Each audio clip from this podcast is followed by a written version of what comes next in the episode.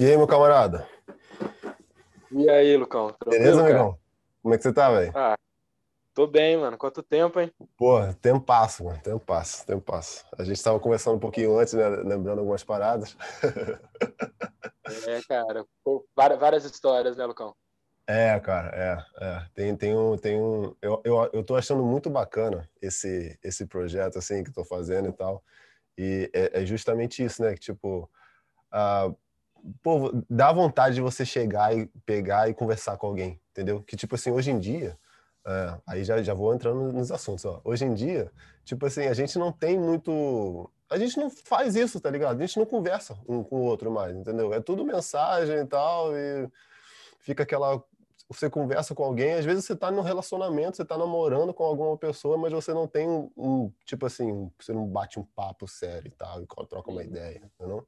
Não, é exatamente. A tecnologia ela tem o seu ônus e bônus, né, cara? Ao mesmo tempo que facilita pra gente muita coisa, mas também ao mesmo tempo afasta a gente desse calor humano, né? Hoje em dia a gente não tem mais tanto esse bate-papo face a face, assim, né?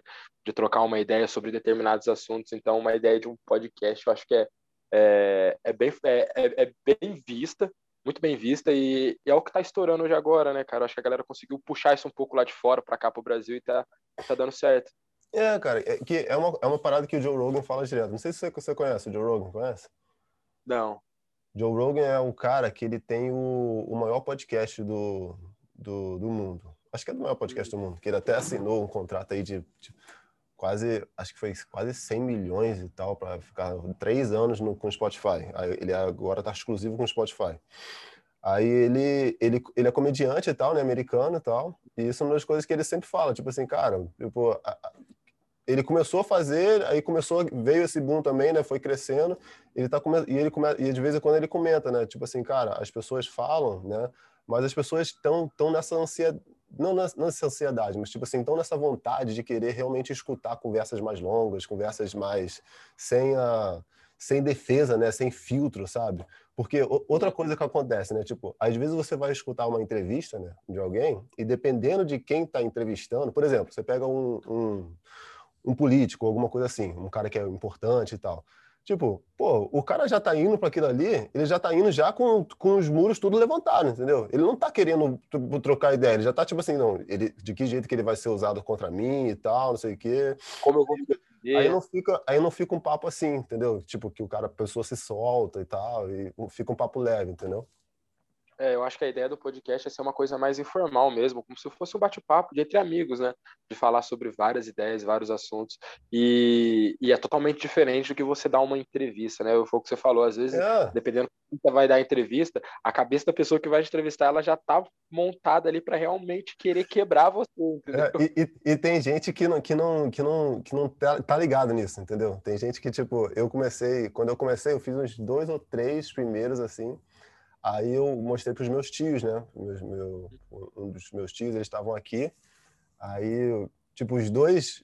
Um, um, um, acho que ele entendeu a pegada, tipo, viu que é uma parada assim. O, outros mais falando assim, não, mas, pô, mas às vezes você interrompe e tal. Ele não falando assim, né? Mas, tipo assim, já vi algumas pessoas já falando isso pra mim, não, pô, você tá falando com a pessoa, mas você tá interrompendo ele toda hora. Eu disse, cara, mas não é uma entrevista, é um bate-papo, pô. Se fosse para entrevistar, é, eu, eu fazia uma lista de perguntas e fazia, entendeu? Exatamente, é uma troca de ideia, né, cara? É, é uma conversa informal ali sobre várias coisas.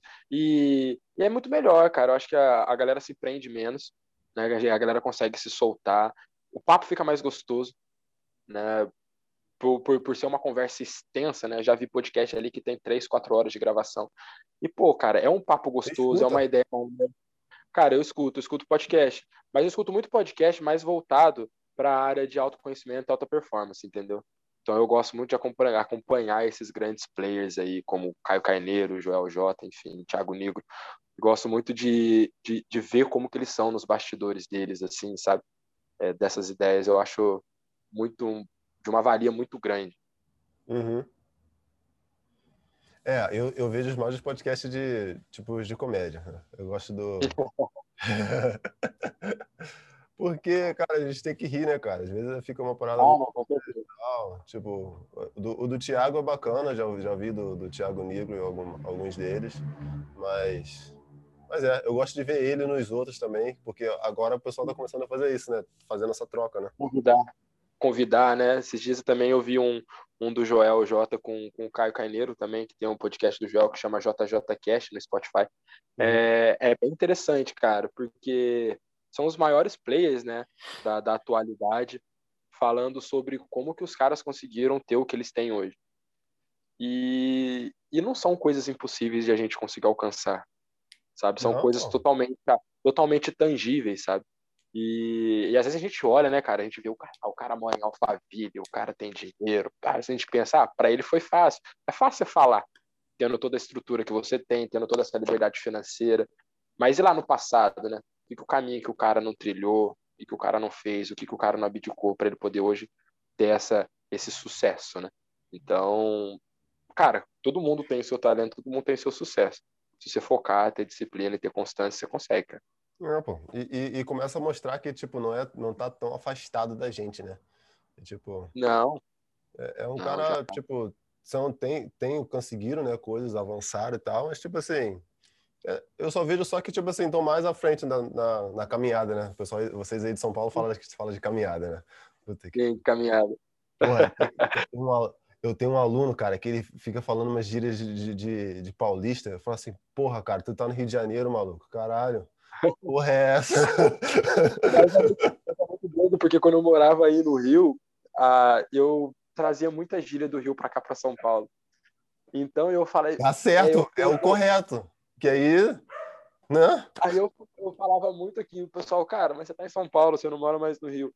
E agora eu voltei de novo a pegar um, um pouco das gírias assim daqui de São Paulo. Pô, tá doido. Aí, até esqueci o que eu tava falando, essa caminhada, né? É. Cara, teve um, teve um, ó, teve um, um, um negócio que eu vi. Uh, qual, qual, foi desse. Eh, teve uma série que foi uma série de funk e tal. Você lembra disso? Ai, cara, eu lembro. Eu não assisti a série, mas eu lembro. Eu sei qual, qual, qual do que, que você tá falando. Então, então, teve uma série dessa. Aí eu tava assistindo. Aí eu tô vendo, tipo, tem uma hora lá que o cara tá no meio dos traficantes e tal, não sei o quê. Aí tá no negócio todo. Aí estão falando. E, tipo, papo de, tipo, cinco, seis minutos dos caras falando, sabe? Tipo, e eu acho que eles estavam discutindo alguma coisa, tipo, o que, que iam fazer com o moleque, sabe? Alguma coisa dessa. Aí eu tô vendo e tal, não sei o quê. Aí eu, aí eu parei, eu falei, aí eu parei o vídeo, não parei o vídeo, mas, tipo assim, acabou a cena. Aí eu tava com minha namorada na época, eu falei assim, cara, não entendi porra nenhuma que eles falaram, cara. Entendi nada. Que porra é essa de caminhada? Que que é isso, cara? Porra, eu, que, na minha cabeça, olha só, na minha cabeça, tipo assim, caminhada, falei, não, beleza. O cara tá no meio do nada, né? Tava no meio do mato e tal, foi isso que eu associei. Falei assim, oh, eles fizeram uma caminhada pra tá aí, né? Não é possível, isso é possível. a caminhada é toda, é toda a trajetória, né? É, é, eu sei. É. De, depois ficou óbvio, mas na hora eu fiquei assim, pô, nada a ver. Não, mas é, às vezes também, antigamente eu via muito, muita gíria daí de, do Rio e eu ficava, cara, como que os caras têm uma criatividade para poder criar essas paradas, né, cara? É, e, o, e o Rio é, é muito engraçado, porque o sotaque do Rio é muito, é, eu acho muito, muito, muito, muito bom, assim, eu acho da hora, eu acho charmoso, mas o, o mais, é, cara, é, é, é muito louco isso. Mas o mais da hora são as, as gírias, porque vocês têm uma criatividade, vocês falam, tipo, tipo tudo Mac, tá ligado? O que, que é tudo Mac? Tipo, tá, já ouviu, já, eu não sei se você já ouviu essa gíria aí. Já, já. Mas como é que você fala Tomec? É, isso aí já, já é gira da, da, geração mais nova, eu já não falo tanto não. Então, então é, mas é, mas é uma coisa que, pô, a gente que acompanha muita rede social aí, a gente sempre tá inserido nisso, a gente vê a galera, a molecada falando esse tempo todo, e de início eu falava, mano, mas que, é, como assim Mac? Não é McDonald's? como assim Mac? é, é, mas é, é. É, cara, é, são lugares diferentes, né? Hoje mesmo eu tava até falando isso numa aula, né? Que assim, a, as pessoas, né? É o mesmo idioma, é a mesma coisa, mas lugares diferentes, você acaba usando palavras diferentes e tal. Aqui a língua é viva, né, cara? Não tem jeito, né? Sim, a língua é viva, mas é muito legal ter essa troca. Sim, eu acho sim. importante ter essa troca. Por exemplo, eu já morei em vários lugares no Brasil, já conheci várias culturas diferentes. E, isso me, enrique, me enriqueceu bastante, cara. Eu uhum. consegui trazer um mix disso para consolidar o que eu sou hoje, entendeu? Então eu acho, eu acho da hora essa troca, principalmente a gente que jogou, né? É, morava em república assim com gente de vários lugares diferentes assim. É, é uma troca muito da hora porque para mim hoje ficou como uma como muitas memórias assim e muitas coisas que eu trouxe para mim, sabe? Eu, não sei se você lembra, não acho que não era da época sua que a gente estava lá em Macaé, mas acho que foi um ano depois. Tinha um Ítalo, né, um, um cara que jogava, que ele era totalmente da roça, assim, matutão. E o cara acordava às 6 horas da manhã para ir na banca comprar jornal, cara. Aí você imagina, a gente acordando cedo para poder tomar banho, trocar de roupa para poder ir pro treino, e o cara sentado na cama dele lendo um jornal com um pedaço de mato na boca. E eu falava, mano. cara, que isso, mano? Um moleque de 17 anos de idade, assim, 17, 18 anos de idade, pensava nisso. Isso para ele era algo rotineiro, sabe? E eu falei, cara, culturas diferentes. O cara vinha lá do fim do mundo, entendeu? Então, culturas diferentes, coisas que eu consegui ver, consegui admirar. É da hora isso. É, é. É, é, é, exatamente isso que eu ia falar. Tipo, ao mesmo tempo, uma troca de experiências né, com pessoas, né? É uma troca de, de culturas também, né? Que você, querendo ou não, né? Você você vê o, o, como é que é o pessoal, tipo, pô, você, tipo, comecei a trocar uma ideia contigo e tal, amizade, pá. Aí, tipo, pô, um amigo lá de São Paulo e tal, tipo, como é que vê o mundo, tá ligado? Eu tenho uma visão de mundo diferente, né? Para mim, eu, e eu já tenho uma visão de mundo bem diferente de, de tudo, né? Porque eu fui morou fora. do Rio e tal, morei fora, passei minha infância fora e tal, então, tipo assim, ao mesmo tempo eu não sou de lugar nenhum ainda, entendeu? Sabe? Tem, tem, tem um, é um pouco disso, né? Mas, pô, cara, você você tava jogando e tal, agora saiu um pouco desse, desse foco e tal? É, cara, eu 2019, é, meio ali de 2018 para 2019, eu tava jogando em Brusque, uhum. em Santa Catarina, e aí eu tive outras oportunidades de trabalho, enfim, e tem uma hora que a gente tem que fazer uma escolha, né, cara? É, lá, mas lá hora... mesmo, né? Tu, tu já tava trampando lá mesmo. Já, já. E aí, e, e aquele negócio, né, cara? A gente tem uma hora que tem que fazer uma escolha. E na época eu morava junto com a minha ex-mulher, então tava ali casado. Você parou, então, cara? Parei, faz um ano, vai fazer um ano agora que eu tô separado. Então. Ah, acontece. mas. Mas. É, tive que fazer uma escolha, cara. E escolhi bem. Escolhi, escolhi o mercado de trabalho, consegui. Entrei na área comercial, trabalhar com vendas. Consegui te trazer muita coisa do basquete, do esporte para mim. Com assim, certeza, assim, nessa... pô, com certeza mercado de trabalho, cara. E trabalhar com vendas é punk.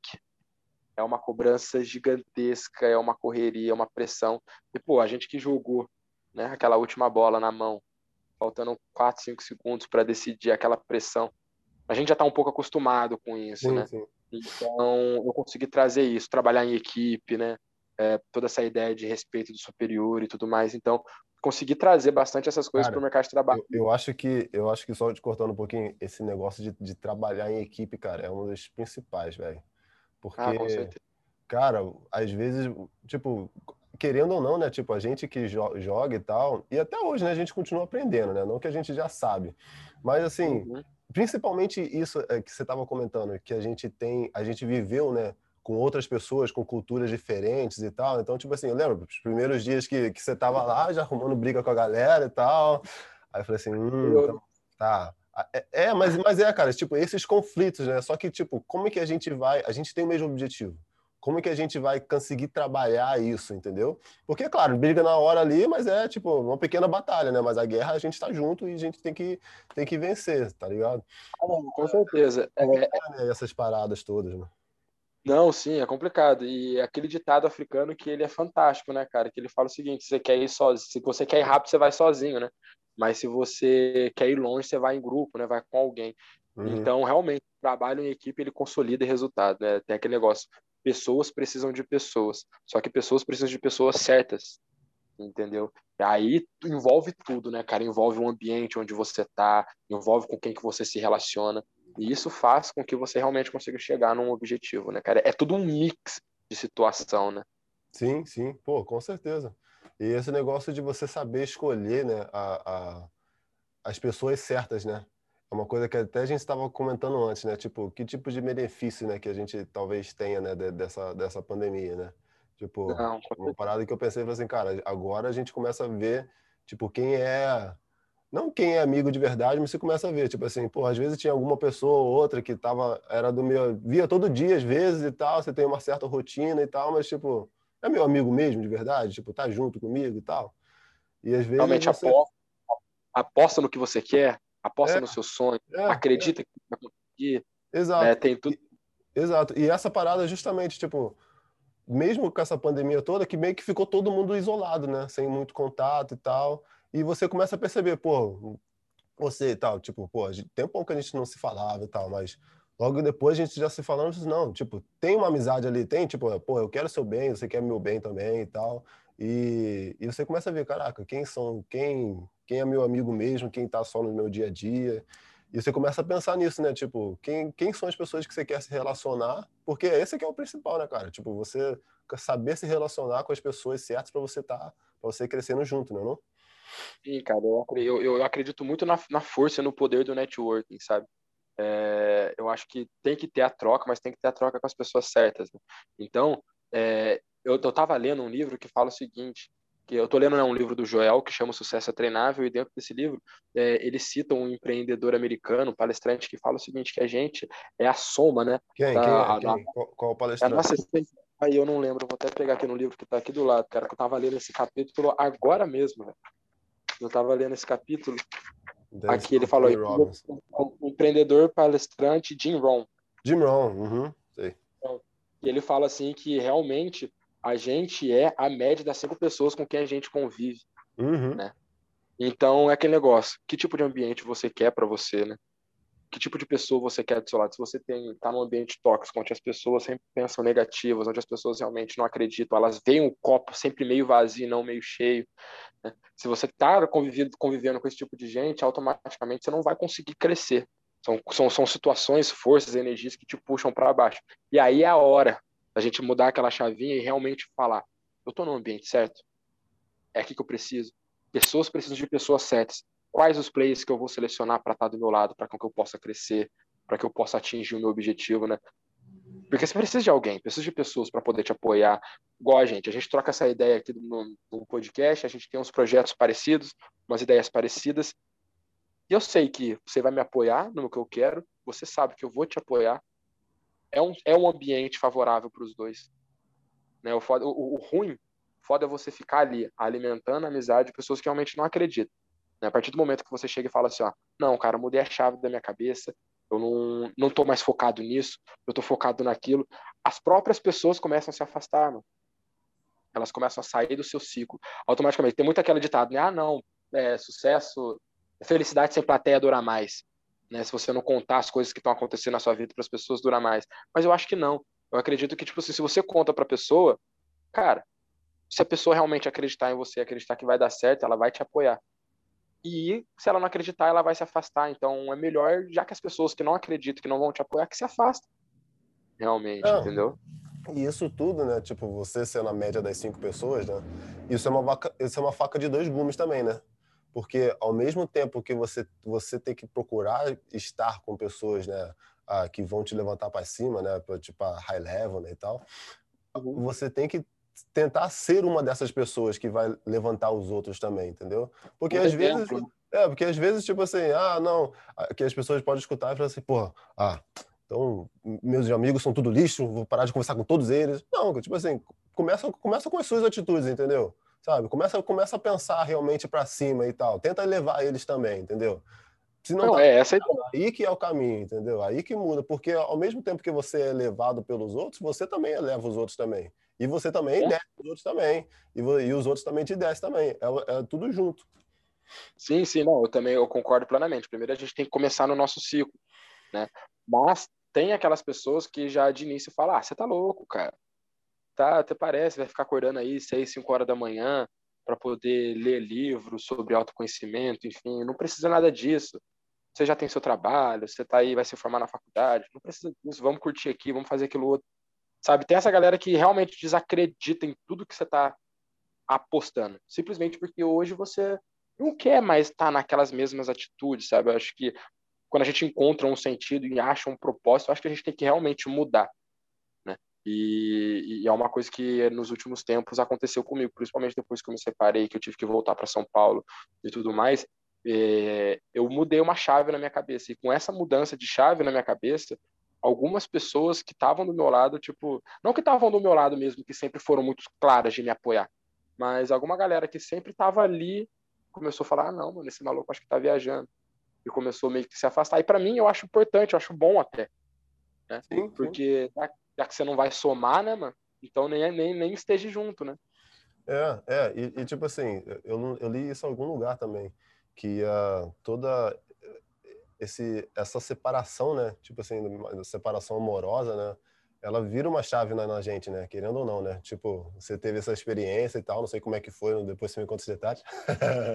mas, uh, mas, enfim, se, se era uma coisa que... Se era uma, uma parada verdadeira, amorosa, tipo assim, sincera, né? Quando acaba, você começa a perceber, tipo assim, caraca, quem Tipo, quem é você, sabe? O que, que você está fazendo e tal. Você começa, você começa a repensar essas coisas, entendeu? Porque o relacionamento, você está ali, você acha que você você tá com aquela pessoa e tal, e, e é aquilo. Mas depois que acaba aquilo ali, você fica assim, pô, mas eu gostava daquela pessoa, mas agora a gente não tá mais junto. Por que, que a gente não tá mais junto? Mas tudo bem que a gente não quer ficar pensando em voltar em nada, não. Mas, tipo assim, tá, mas o que, que eu preciso fazer para melhorar como pessoa, entendeu? De, de, de, dito isso, né? Aí eu li em algum lugar que, que os maiores uh, essas maiores fases né de crescimento né vem dessas vem um pouco dessas frustrações também amorosas também né? E, e frustração com... em geral também né?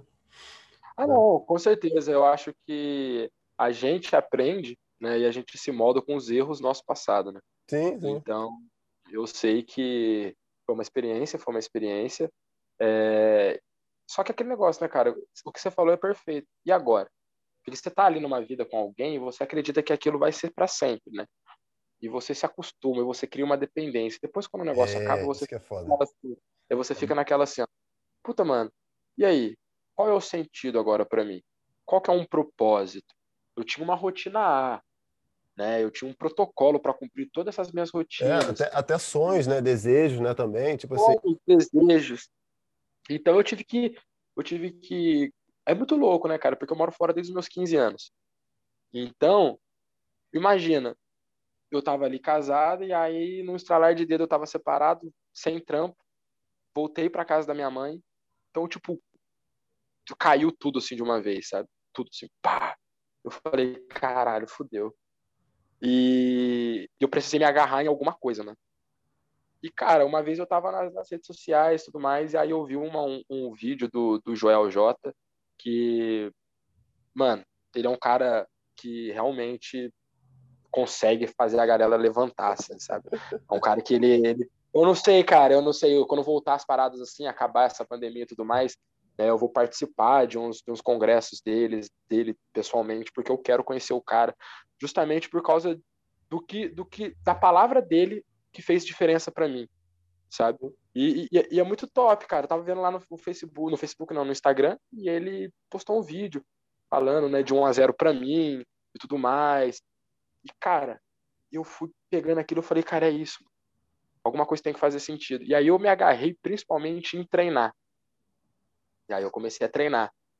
E desenvolvi, exatamente, desenvolvi uma, um gosto, uma paixão gigantesca por academia. Cara, eu era atleta profissional de basquete, eu odiava malhar, velho a gente ia pra academia e eu, eu fazia. Você lembra, você lembra. Eu até hoje não gosto, cara, pra falar a verdade. Eu gostei, eu peguei o gosto, eu consegui desenvolver esse gosto. Hoje, se eu não malho, se eu não treino, o dia não rende para mim, sabe? Não, cara, eu acho que o principal é a gente fazer algum tipo de atividade física, entendeu? Tipo assim, eu tava trocando ideia com, com os amigos aqui. Aí eu tô pensando, tipo, em ir pro, pro, pro crossfit e tal, fazer alguma parada diferente, porque a gente gosta, né, de estar tá junto, estar tá com gente, tá, tá competindo, entendeu? Tipo, me levaram um dia pro crossfit lá, aí eu falei assim, aí eu já cheguei, tipo, no dia anterior, eu falei com os caras, falei assim, ó, tem alguém que ganha a parada? Tipo, vocês têm uma competiçãozinha, né? Tipo, tipo o coletivo nosso, né, no final, né? Tipo, pô, se eu fizer mais rápido, todo mundo vai saber que eu ganhei, né? Ele, não, cara, não, a gente não, não ganha nada, não, né? Não, não. Mas, tipo, você sabe que alguém foi melhor, não sabe? tipo, tentando achar uma parada, porque, tipo assim, não, eu vou, vou ir para ser, né? Que a gente, né? Tem que ser É, é. E, e, e, tem um, e, tem, e tem um lado competitivo bom, né, cara? Que as pessoas ficam assim, ah, não, você só quer ser melhor do que os outros. Não, mas é você, você tá se desafiando, entendeu? Igual outras histórias que talvez depois a gente conta, né? Tipo do Michael, do Kobe, essa galera grande e tal. Tipo, eles vão, tipo assim, o outro que vai vendo lá, assim, não, é isso que eu tenho que ver. E cara, nós, né? É, é, exatamente isso. Eu estava uma vez vendo um, um, podcast do Thiago Negro que ele fala exatamente isso. Ele fala assim, os grandes, os caras que estouraram, os caras mais fodas, é, não eram equilibrados, né? Porque tem aquela galera que fala, ah, equilíbrio é tudo. Mas o Michael Jordan ele não era equilibrado, ele era totalmente desequilibrado. Desequilibrado, mas a gente pode levar o desequilíbrio para os dois lados, né? Tem para o lado bom e para o lado ruim. O lado ruim, a gente pode falar de grandes artistas, cantores, enfim, que eram desequilibrados com drogas e muita coisa que realmente se afundaram nisso.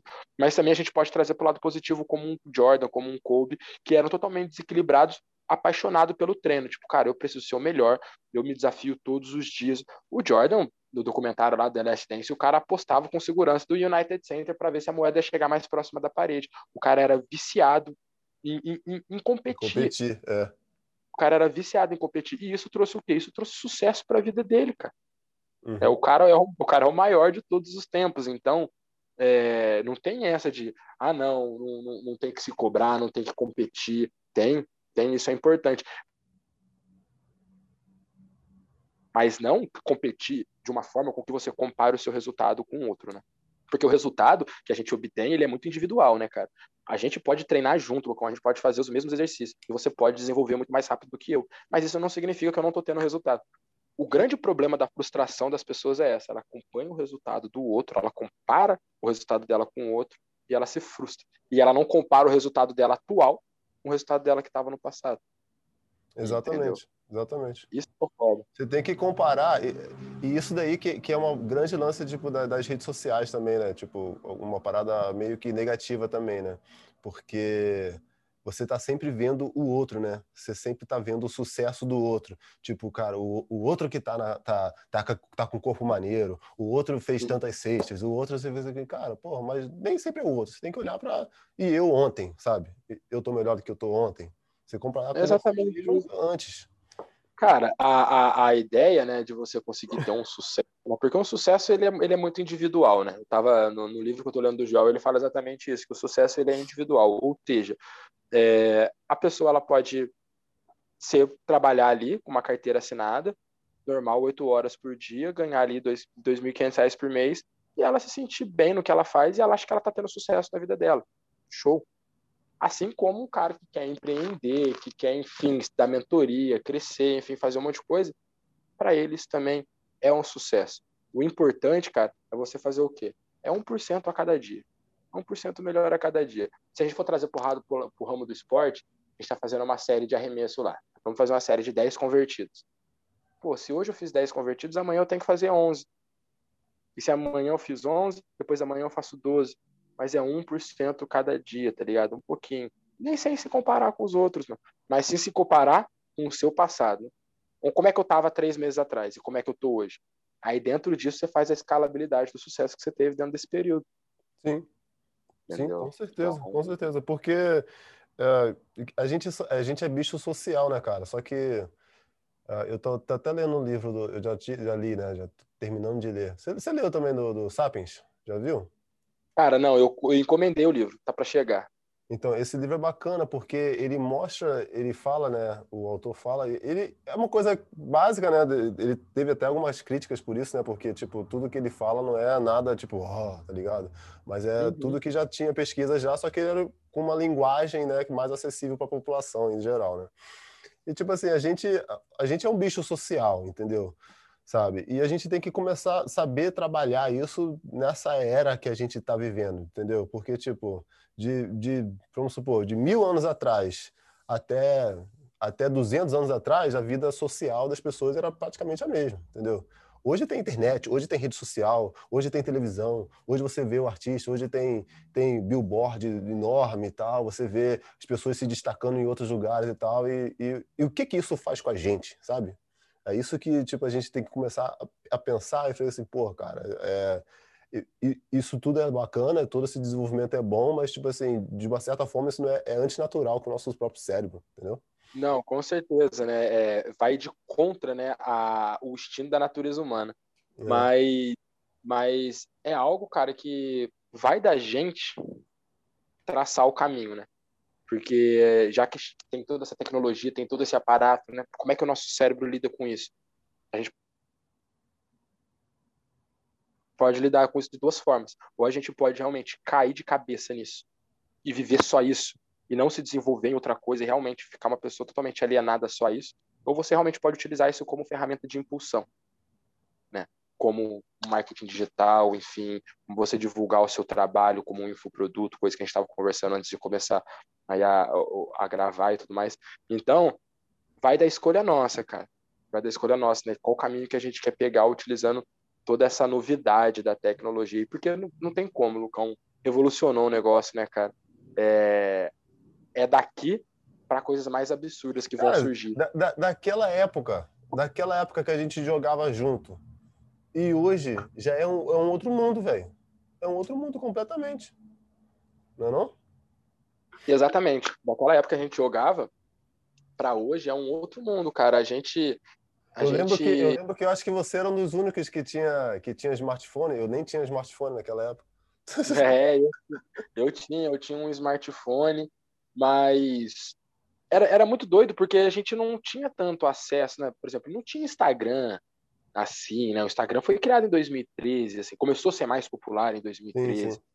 Então a gente tinha mais o Facebook mesmo, né? Não, a gente não tinha essa ideia de ver. Tinha nem o WhatsApp tanto. Você, a gente mandava mensagem para as meninas de, por SMS, pô. Por SMS, ou conversava pelo Facebook. Né? Não tinha, não tinha o, o, o que tem hoje, né, cara? Mas é, eu também acredito que hoje a gente está muito mais maduro para poder lidar com a tecnologia que a gente tem, né? Tanto é, é que, a, que tanto é que a gente já tem, tanto é que a gente já tem, por exemplo, falando do exemplo meu, né, do exemplo de seu, a gente já teve uns insights, cara, como é que eu posso usar a tecnologia para poder ter rentabilidade, enfim, para poder passar um conteúdo que eu acho importante, né? Não só ali ficar curtindo foto e falando besteira, enfim. É por isso que eu uso muito o Instagram hoje como uma ferramenta de conexão, cara. Né? Eu acredito que é o, é o nome de um projeto que eu tenho, conexão gera conexão. Né? Através das conexões que eu tive com esses grandes players, eu posso conectar outras pessoas através das mesmas mensagens, cara. Porque no final da conta, das contas, cara, é a mesma mensagem falada de pessoas de, por pessoas é. diferentes. É. Né? As mesmas coisas. Então, pô, me ajudou. Por que, que não pode, eu não posso ajudar muitas outras pessoas? É. Eu nunca tive uma, eu nunca tive uma, uma ideia de rentabilizar com isso, sabe? É lógico que às vezes você é pensa, é bom, né? é bom pensar. Não, sim, é lógico que você pensa assim, pô, se também se tiver, vai ser muito bem-vindo, né? É. Porém, eu acho que um propósito que eu tenho, cara, é, é realmente passar uma mensagem para as pessoas de que, tipo assim, não, mano, você... a galera consegue, sabe? Eu não tô falando da galera conseguir e acreditar nessa ideia de totalmente de meritocracia. Não isso. Mas, puta, mano, se você traçar um objetivo, se você focar naquilo, tem, tem gente que vai ter mais facilidade de conquistar pelas oportunidades que tem na vida. Tem gente que vai ter muita mais dificuldade de conquistar pela falta de oportunidades que tem na vida. Porém, mano, uma hora vai conquistar. Tá ligado? Uma, uma, hora, uma hora consegue chegar lá. Então eu acho isso importante. Por isso que eu sempre gosto de passar a mensagem é, sobre o que eu estou lendo, indicação de livros, é, pedir indicação de livros, né, falar, expor essa, essa ideia, essa mudança de mindset, enfim, eu acho é, importante. E, e, querendo ou não, você consegue rentabilizar isso depois, entendeu? De alguma forma ou de outra. Porque, querendo ou não, né? Tipo, você rentabilizar alguma coisa é que você está conseguindo, tá, tá resolvendo problemas de outras pessoas, entendeu? Então, tipo, se está rentabilizando, se está dando dinheiro, é porque tem um, um, um, espaço ali que as pessoas estão querendo, que as pessoas estão dispostas a, a pagar por isso, seja por, por dinheiro mesmo, seja até te dando alguma atenção, porque hoje em dia na internet a atenção é dinheiro, né? Se você consegue vender a atenção, você consegue, você tem mais dinheiro, né? Então, luz, né? Luz dá dinheiro, velho. É, então assim, é, é, é, fazer uma parada boa, né, cara? Não, com certeza. E, e é um propósito, cara. É um propósito de. Cara, pra você ter uma ideia, eu comecei a compartilhar nessas né, paradas e tudo mais. E aí, toda vez que eu treino, que eu concluo meu dia, eu sempre coloco lá 1 a 0 para mim, porque eu acho que é a vitória mais importante que a gente tem que ter sobre a gente mesmo, sobre a nossa procrastinação, sobre a nossa preguiça, enfim. E, cara, é incrível como muita galera que tava me seguindo assim começou a colocar 1 a 0 para mim. E eu coloquei nas paradas. Eu, eu então, coloquei 1 a 1 eu botei um a um. É. que tipo, já tô competindo contigo, tá ligado? Ó. Mas eu vi uma galera, cara, colocando. E essa galera, ela nem veio falar, ela, eles nem vieram falar comigo, sabe? De falar, ô, oh, mano, da hora o que você faz e tudo mais. Porém, só deles estarem ali visualizando o que eu posto, o que eu falo, e colocando nas suas redes sociais e tentando aplicar isso na vida, para mim já é uma forma de influenciar, de, de, influenciar, né? Então, eu fico feliz, cara. Às vezes tem uns brother meus que comentam, né, que me chama assim no direct e fala, puta, mano, da hora, isso daí faz sentido. E aí eu sempre boto umas enquetezinhas porque eu paro e penso e falo, puta, mano, tá fazendo realmente sentido pra galera isso. Uhum. É Sim, com certeza. Com certeza. Deixa eu te perguntar, cara, você você você está fazendo mais o que agora? Você está tá trabalhando, você estava trabalhando na área de parte de vendas, aí saiu, agora você está tá estudando para concurso, como é que é esse lance aí? Então, cara, eu faço faculdade de Direito, né? Então eu sempre estudo ali para concurso, então eu tenho uma, uma rotina diária de estudo para concurso. Você vai ser delegado, cara? cara? Não, cara, eu quero fazer concurso para Tribunal de Justiça. Uma carreirinha de tribunal, ele é legal, pô. Dá vai, dinheiro. Vai ser delegado, igual o delegado da Cunha, ser descolado igual ele. Ah, o delegado da Cunha é top, o cara passou em primeiro, velho. É, passar em primeiro não é pra qualquer um, não. Mas eu tô, eu tô estudando para concurso, então tenho um, um, todos os dias eu estudo, né? Eu e meu primo, né, gente? Meu primo, ele é um, é um mentor meu, assim, cara, falando real, assim, a gente tem várias trocas, ele é um cara muito experiente, né? É um cara muito voltado para esse lado acadêmico, assim. E então a gente estuda juntos todos os dias.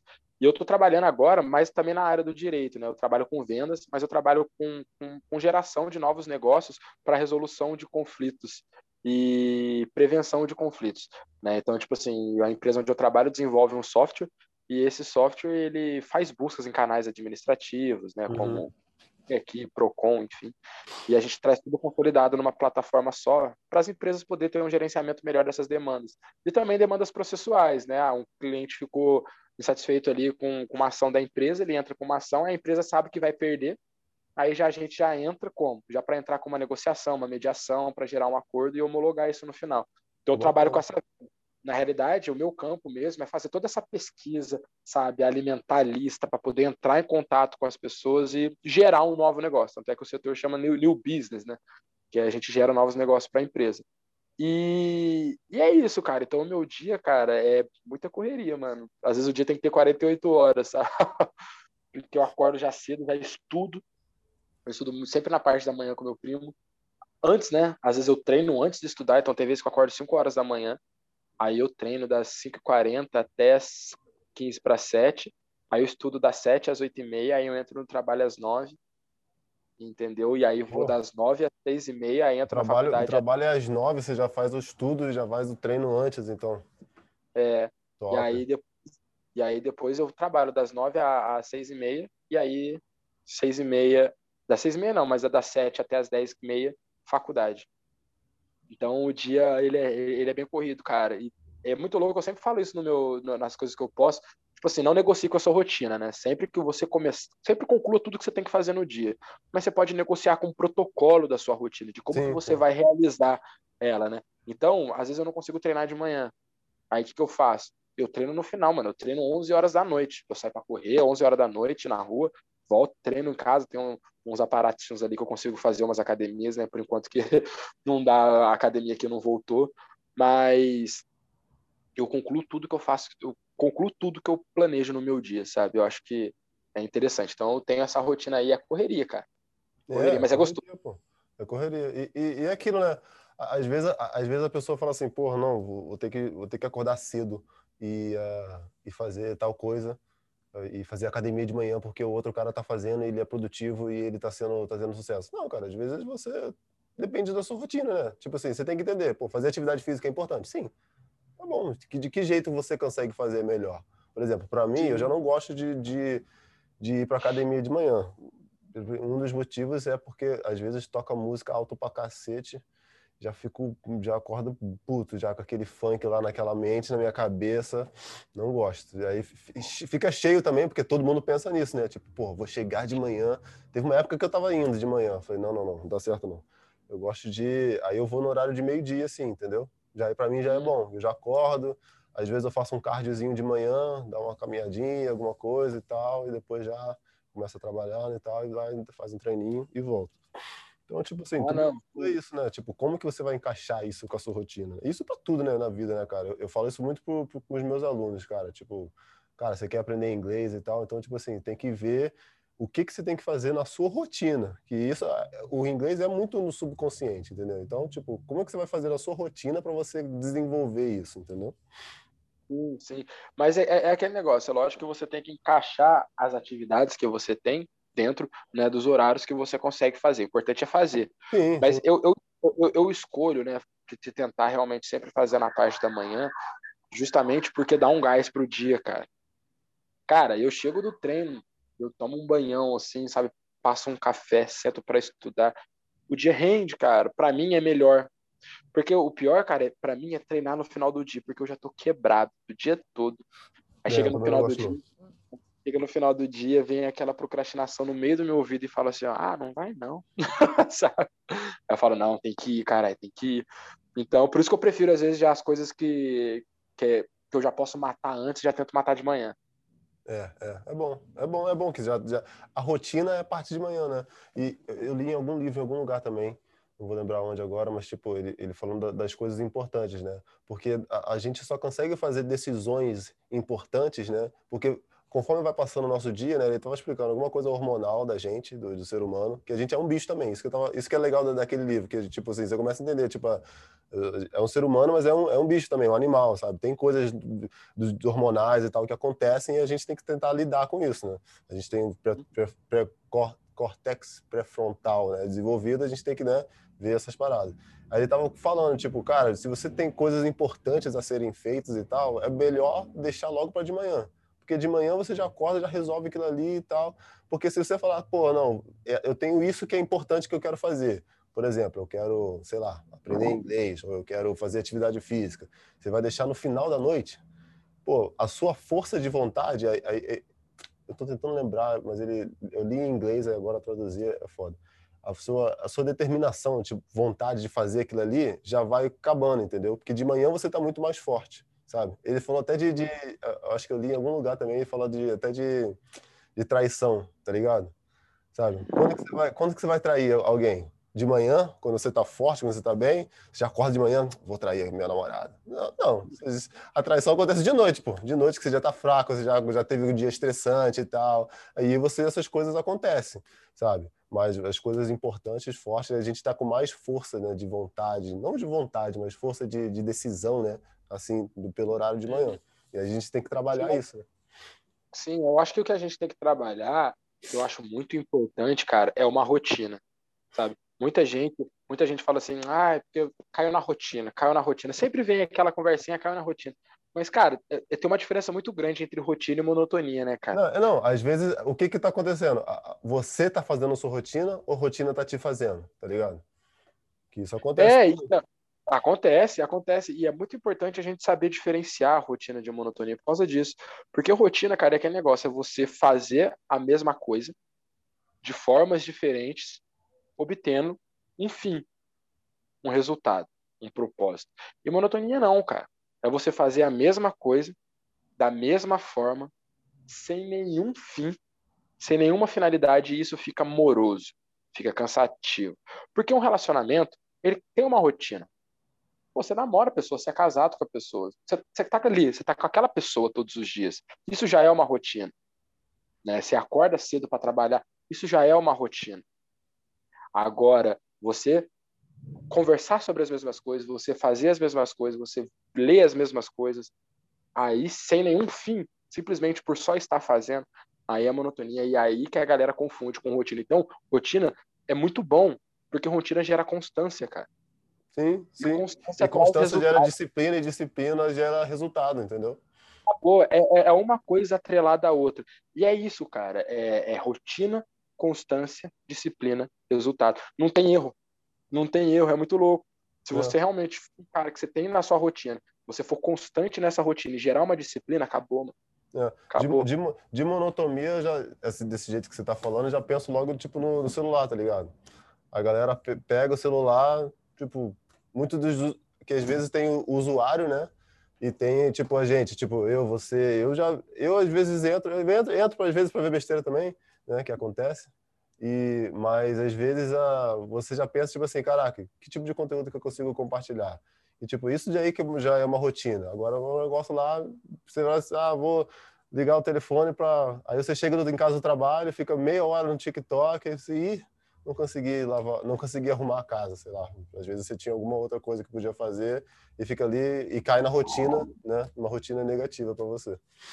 Exatamente, cara. E é muito doido porque, por exemplo, eu tenho, eu, eu tenho um Twitter, né? Mas o meu Twitter, eu vivo na minha bolha no meu Twitter, porque é o seguinte, porque eu sigo só imprensa, eu sigo só escritores, só empreendedores, eu sigo só essa galera só para poder me informar, para tirar insights, para poder estar tá sabendo do que está acontecendo eu tô na rede social, mas eu tô fazendo algo produtivo.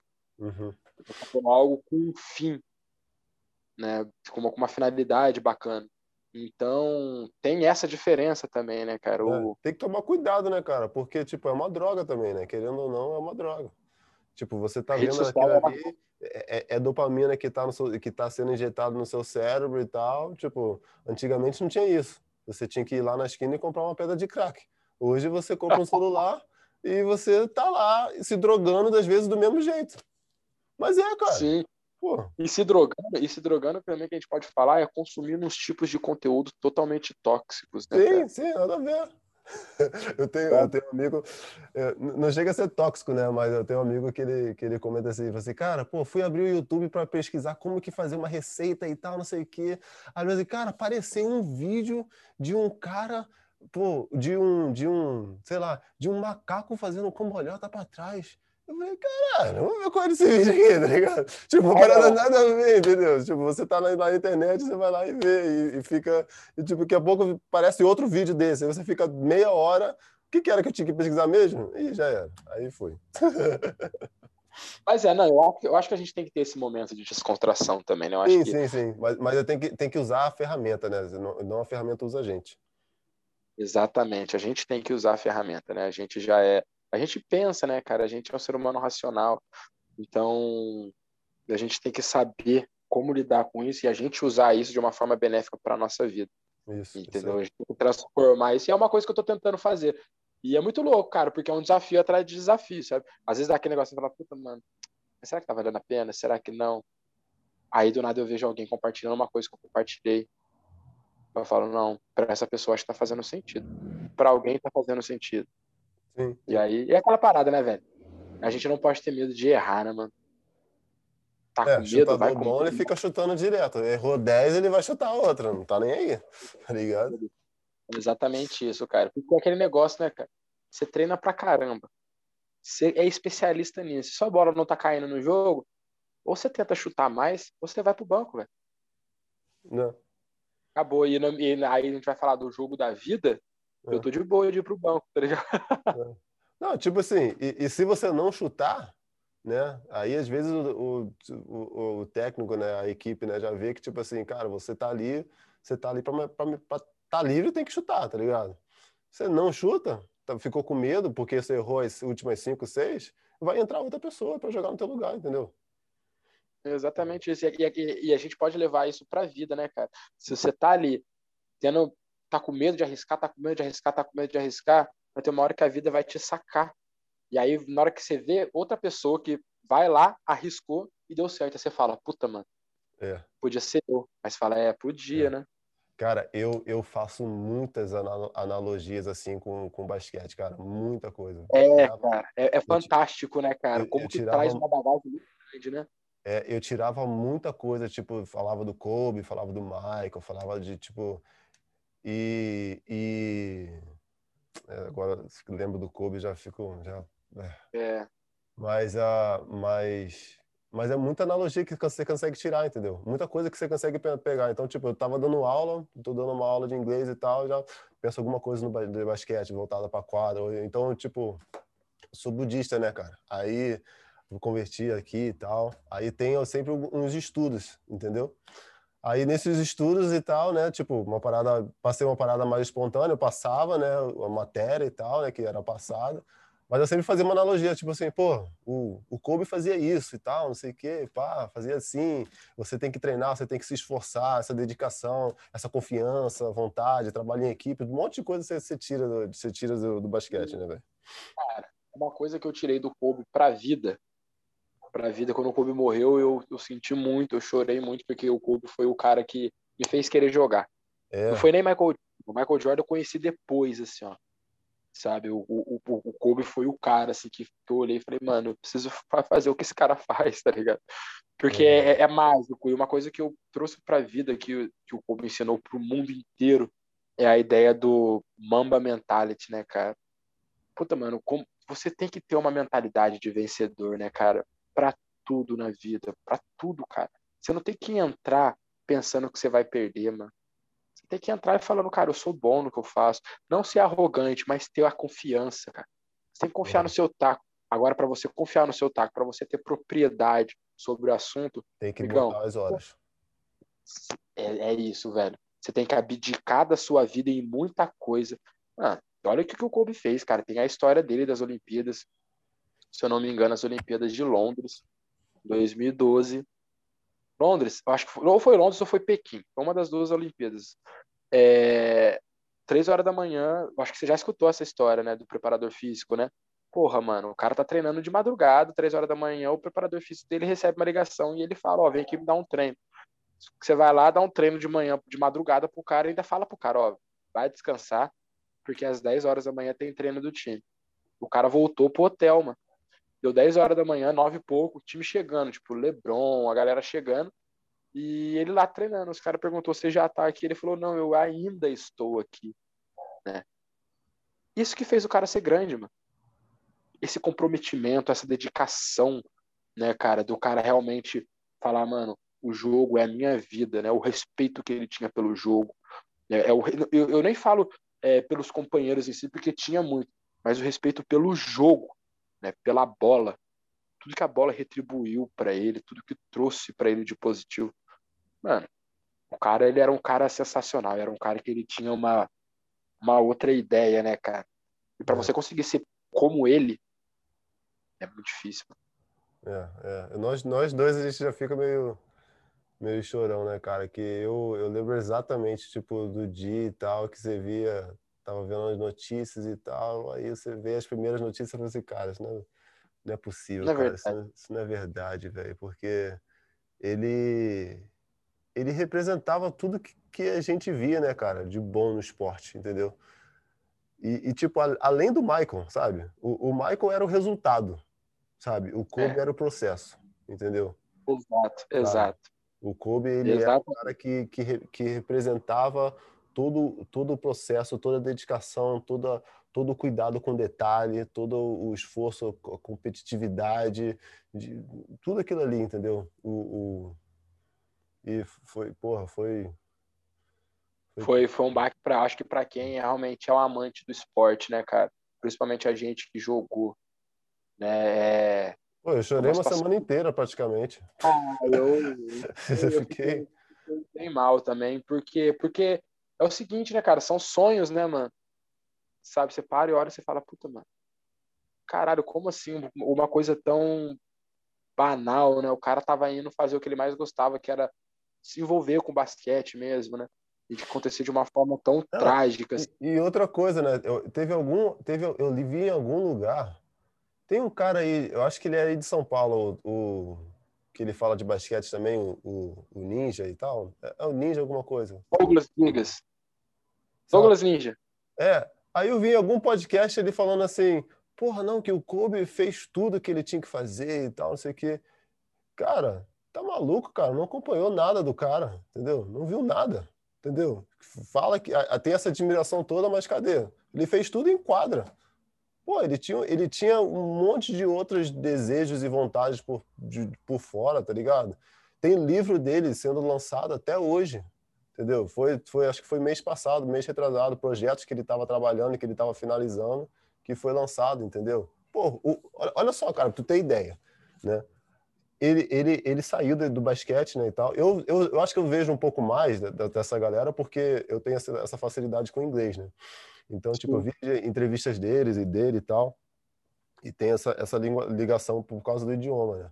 Aí ele, ele, ele se aposentou, né? Porque ele já, já falava que já não estava com aquela, aquele, aquele amor, aquela paixão toda pelo esporte. Ele fez aquela carta e tal.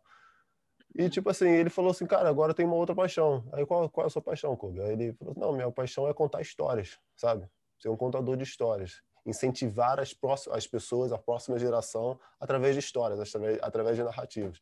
Ele fez, ele estava fazendo um podcast também, era tipo um podcast, né, que era o The Punies, né, era tipo, era tipo um desenhozinho e tal, vozes diferentes, com, sabe? E, e, porra, o cara se aposentou, em menos de dois anos, ele vai e, conquista, e, e, e pega um Oscar, tá ligado? O cara ganhou um Oscar, né, velho?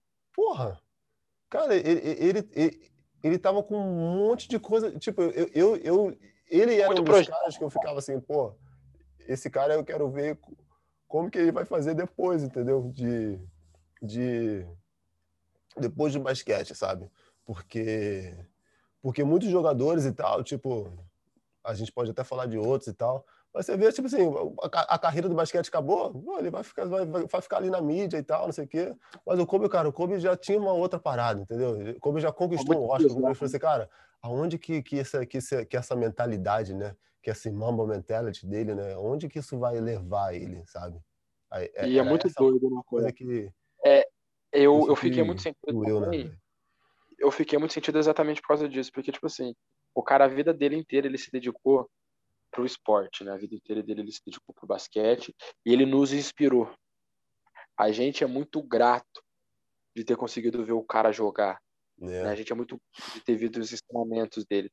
Mas o cara, o que ele podia fazer pelo esporte, ele fez, mano. Sim. E ele, ele, e ele e aquele negócio, ele era tão competitivo, mas ele era tão competitivo que ele falou o seguinte, o pensamento dele era, mano, eu prefiro sair do que continuar com essas lesões. Meu time não está bem, né? O time não está classificando para playoffs. Eu não estou conseguindo dar o que eu sempre dava. Então, já que é para ser assim, eu prefiro me retirar. Aí, não obstante, cara. É, no último jogo, mete 60 pontos. Aí você para e. Lucas, eu tava assistindo o jogo em casa, velho. Eu lembro. Eu assisti com lágrimas nos olhos, porque eu falava, mano, você não pode se aposentar, cara. É. O cheque deu uma o cheque falou o seguinte: o cheque falou, olha, um dia antes do jogo eu jantei com o Kobe e falei para ele assim: eu duvido você fazer 50 pontos. Aí ele falou assim: e o Kobe é tão competitivo que ele foi lá e fez 60. então, é, é isso, sabe? É essa, é essa ideia que o cara trouxe pra gente colocar na vida, assim, ó, mano. Aconteça o que acontecer, independentemente tinha, tinha do que. um BR em quadra, né? Tava jogando, né? Sabia? O Raulzinho. É. O Raulzinho tomou várias na cara dele. Certeza. Mas eu ia querer tomar várias bolas na cara dele no último jogo do Kobe. Eu ia falar, mano, eu tava presente, eu, eu tava no palco da aposentadoria do cara, sabe? É. É, é, é fantástico, mas eu acho que o Kobe ele, ele partiu muito cedo, muito prematuro. É, tinha tanta coisa para ele poder realizar, porém, cara, uma coisa ele deixou. Uma coisa é, o legado ele é totalmente diferente de herança, né? Porque a herança é o que você deixa para as pessoas e o legado é o que você deixa nas pessoas, tá ligado? E o Kobe deixou isso. Independentemente do que você for fazer, mano, se dedica e faça, assim, ó, faça o negócio valer a pena. Eu querendo no meu caso, cara, eu quero passar no concurso público, mano. Eu não, eu não vou ali num rolê, eu não vou numa balada, eu não vou fazer tal coisa porque eu tenho que estudar. Eu tenho que abdicar um tempo disso. Porém, na hora que eu passar, Lucão, acabou, mano. É a conquista da liberdade financeira, é a conquista da estabilidade, é, é, é a mudança real de vida. mudança sabe? de patamar, outro patamar. Outro, é isso que eu tô querendo dizer, sabe? De estar tá morando num quarto da minha. É, é, é questão assim, ó. É questão de você passar numa prova e de estar tá morando num quarto da casa da sua mãe e você poder comprar o seu próprio apartamento. É uma prova. É um dia que você vai sentar lá e fazer o bagulho. Então vale a pena você sentar, estudar e abdicar um tempo da sua vida para poder depois ter isso tudo enriquecido, sabe? Então, é isso que o Kobe ensinou, cara. O Kobe ele abdicou muita coisa da vida dele. Tanto é que numa, no, numa das entrevistas que eu vi do Kobe, que ele falou que ele estava aposentando, porque ele curtiu um pouco mais a família também, né? Ele abdicou do crescimento das filhas dele, ele abdicou de estar tá ali realmente do é, lado da esposa. Ele só, ele só se envolveu mais no basquete por causa da, da filha dele também, né? Ele só, só, ele só continuou indo de vez em quando para os jogos e tal, por causa da Por filha. causa dela. E ela, e ela, jogava muito, né, mano? É, ela era... Canhota. Ela era fudido. E é foda, é triste, é triste, mas, tipo assim, a gente tem que olhar o copo meio cheio, Lucão. Não adianta. Olha quanta coisa que você aplica na sua vida hoje, cara, profissional, na sua vida pessoal, que você aprendeu simplesmente vendo os documentários, vendo os jogos, os vídeos do Kobe. Muita coisa. Muita coisa. Então é, é, é isso que eu penso, cara. Virou uma estrelinha lá no céu, virou. Mas, mano, ele deixou muita coisa na gente, cara. Deixou. Muita coisa. Deixou. deixou. É, é, é, meio, meio surreal, né? Mas eu lembro que, tipo, no dia anterior, né, cara? Tipo, na, duas noites anteriores ele foi ver o LeBron jogar. Em, em, foi. Foi o dia que o LeBron passou o recorde dele, né? Sim. Aí, e, e no dia seguinte, acho que um dia ou dois dias depois, ele aconteceu aquilo. É, ele, foi, foi um jogo, foi na sexta à noite que o LeBron passou e ele morreu no domingo. Eu lembro que ele morreu no domingo porque eu tava em casa e eu lembro que a minha ex falou para mim assim, meu pai mandou para mim primeiro uma um link falando que o Kobe tinha morrido. Eu falei, oi? Eu falei, é, é fake news, nessa, nessa época de fake news a é. gente nem acredita. É, não, eu vi vários, aí eu falei assim, é tudo caô, tá maluco? É, aí o que aconteceu? Aí eu entrei e fui ver, aí começou a soltar as reportagens, tipo assim, a ESPN, a Globoesporte.com, Aí você fala, puta, mano. É. Aí, aí os principais caras. Aí eu comecei a entrar no Twitter e vi aí o Dwayne Wade comentando, postando. Aí os jogadores, tipo, postando um monte de coisa. Aí eu falei, é verdade. É. É, acho que até, teve até alguns jogos que não jogaram, né? Ou eles. Teve um lance desse também. Foi teve que... rodadas que foram canceladas e tudo mais. É, é. Olha pra você ver o tamanho do cara. O cara significa tanto. Significa tanto que o cara parou o país. Parou um... e, foi, e foi no dia do Oscar, né? Soube dessa? No dia do foi no dia do Oscar. Na entrega do Oscar lá no Staples Center. Que era, que era a arena dele, né? E era a arena dele, realmente a arena dele, né, cara? O cara, o que ele fez ali naquela arena, ele dominou, né, velho? É. Puta que pariu. O cara, eu acho que foi o, o Fedway mais lindo da vida, assim, é o dele, mano. É, é o mais mortal, né, cara? Da cabeça assim um pouquinho? Cara, na hora que ele posteava ali, recebia a bola no poste baixo ali, dava aquela viradinha, no, aquela tremidinha, nossa, já era, né, cara? Fantástico, fantástico. É. O cara ganhou jogos assim, brincando. E 81 pontos num jogo, né, mano? Como é que você é. faz 81 pontos no jogo, né, cara? É absurdo, mano. É absurdo. Não, é absurdo, absurdo. Daqui a pouco o Devin Booker tira, tira será? Ah, não, mas, mas, mas é aquela parada. Devin Booker meteu 70, não foi? 70, mas é aquela parada, velho. Uma coisa é você fazer ponto, mano. Outra coisa é você construir a história que o Kobe construiu, tá ligado? É, é. Em números, por exemplo, em números, mano, pode passar.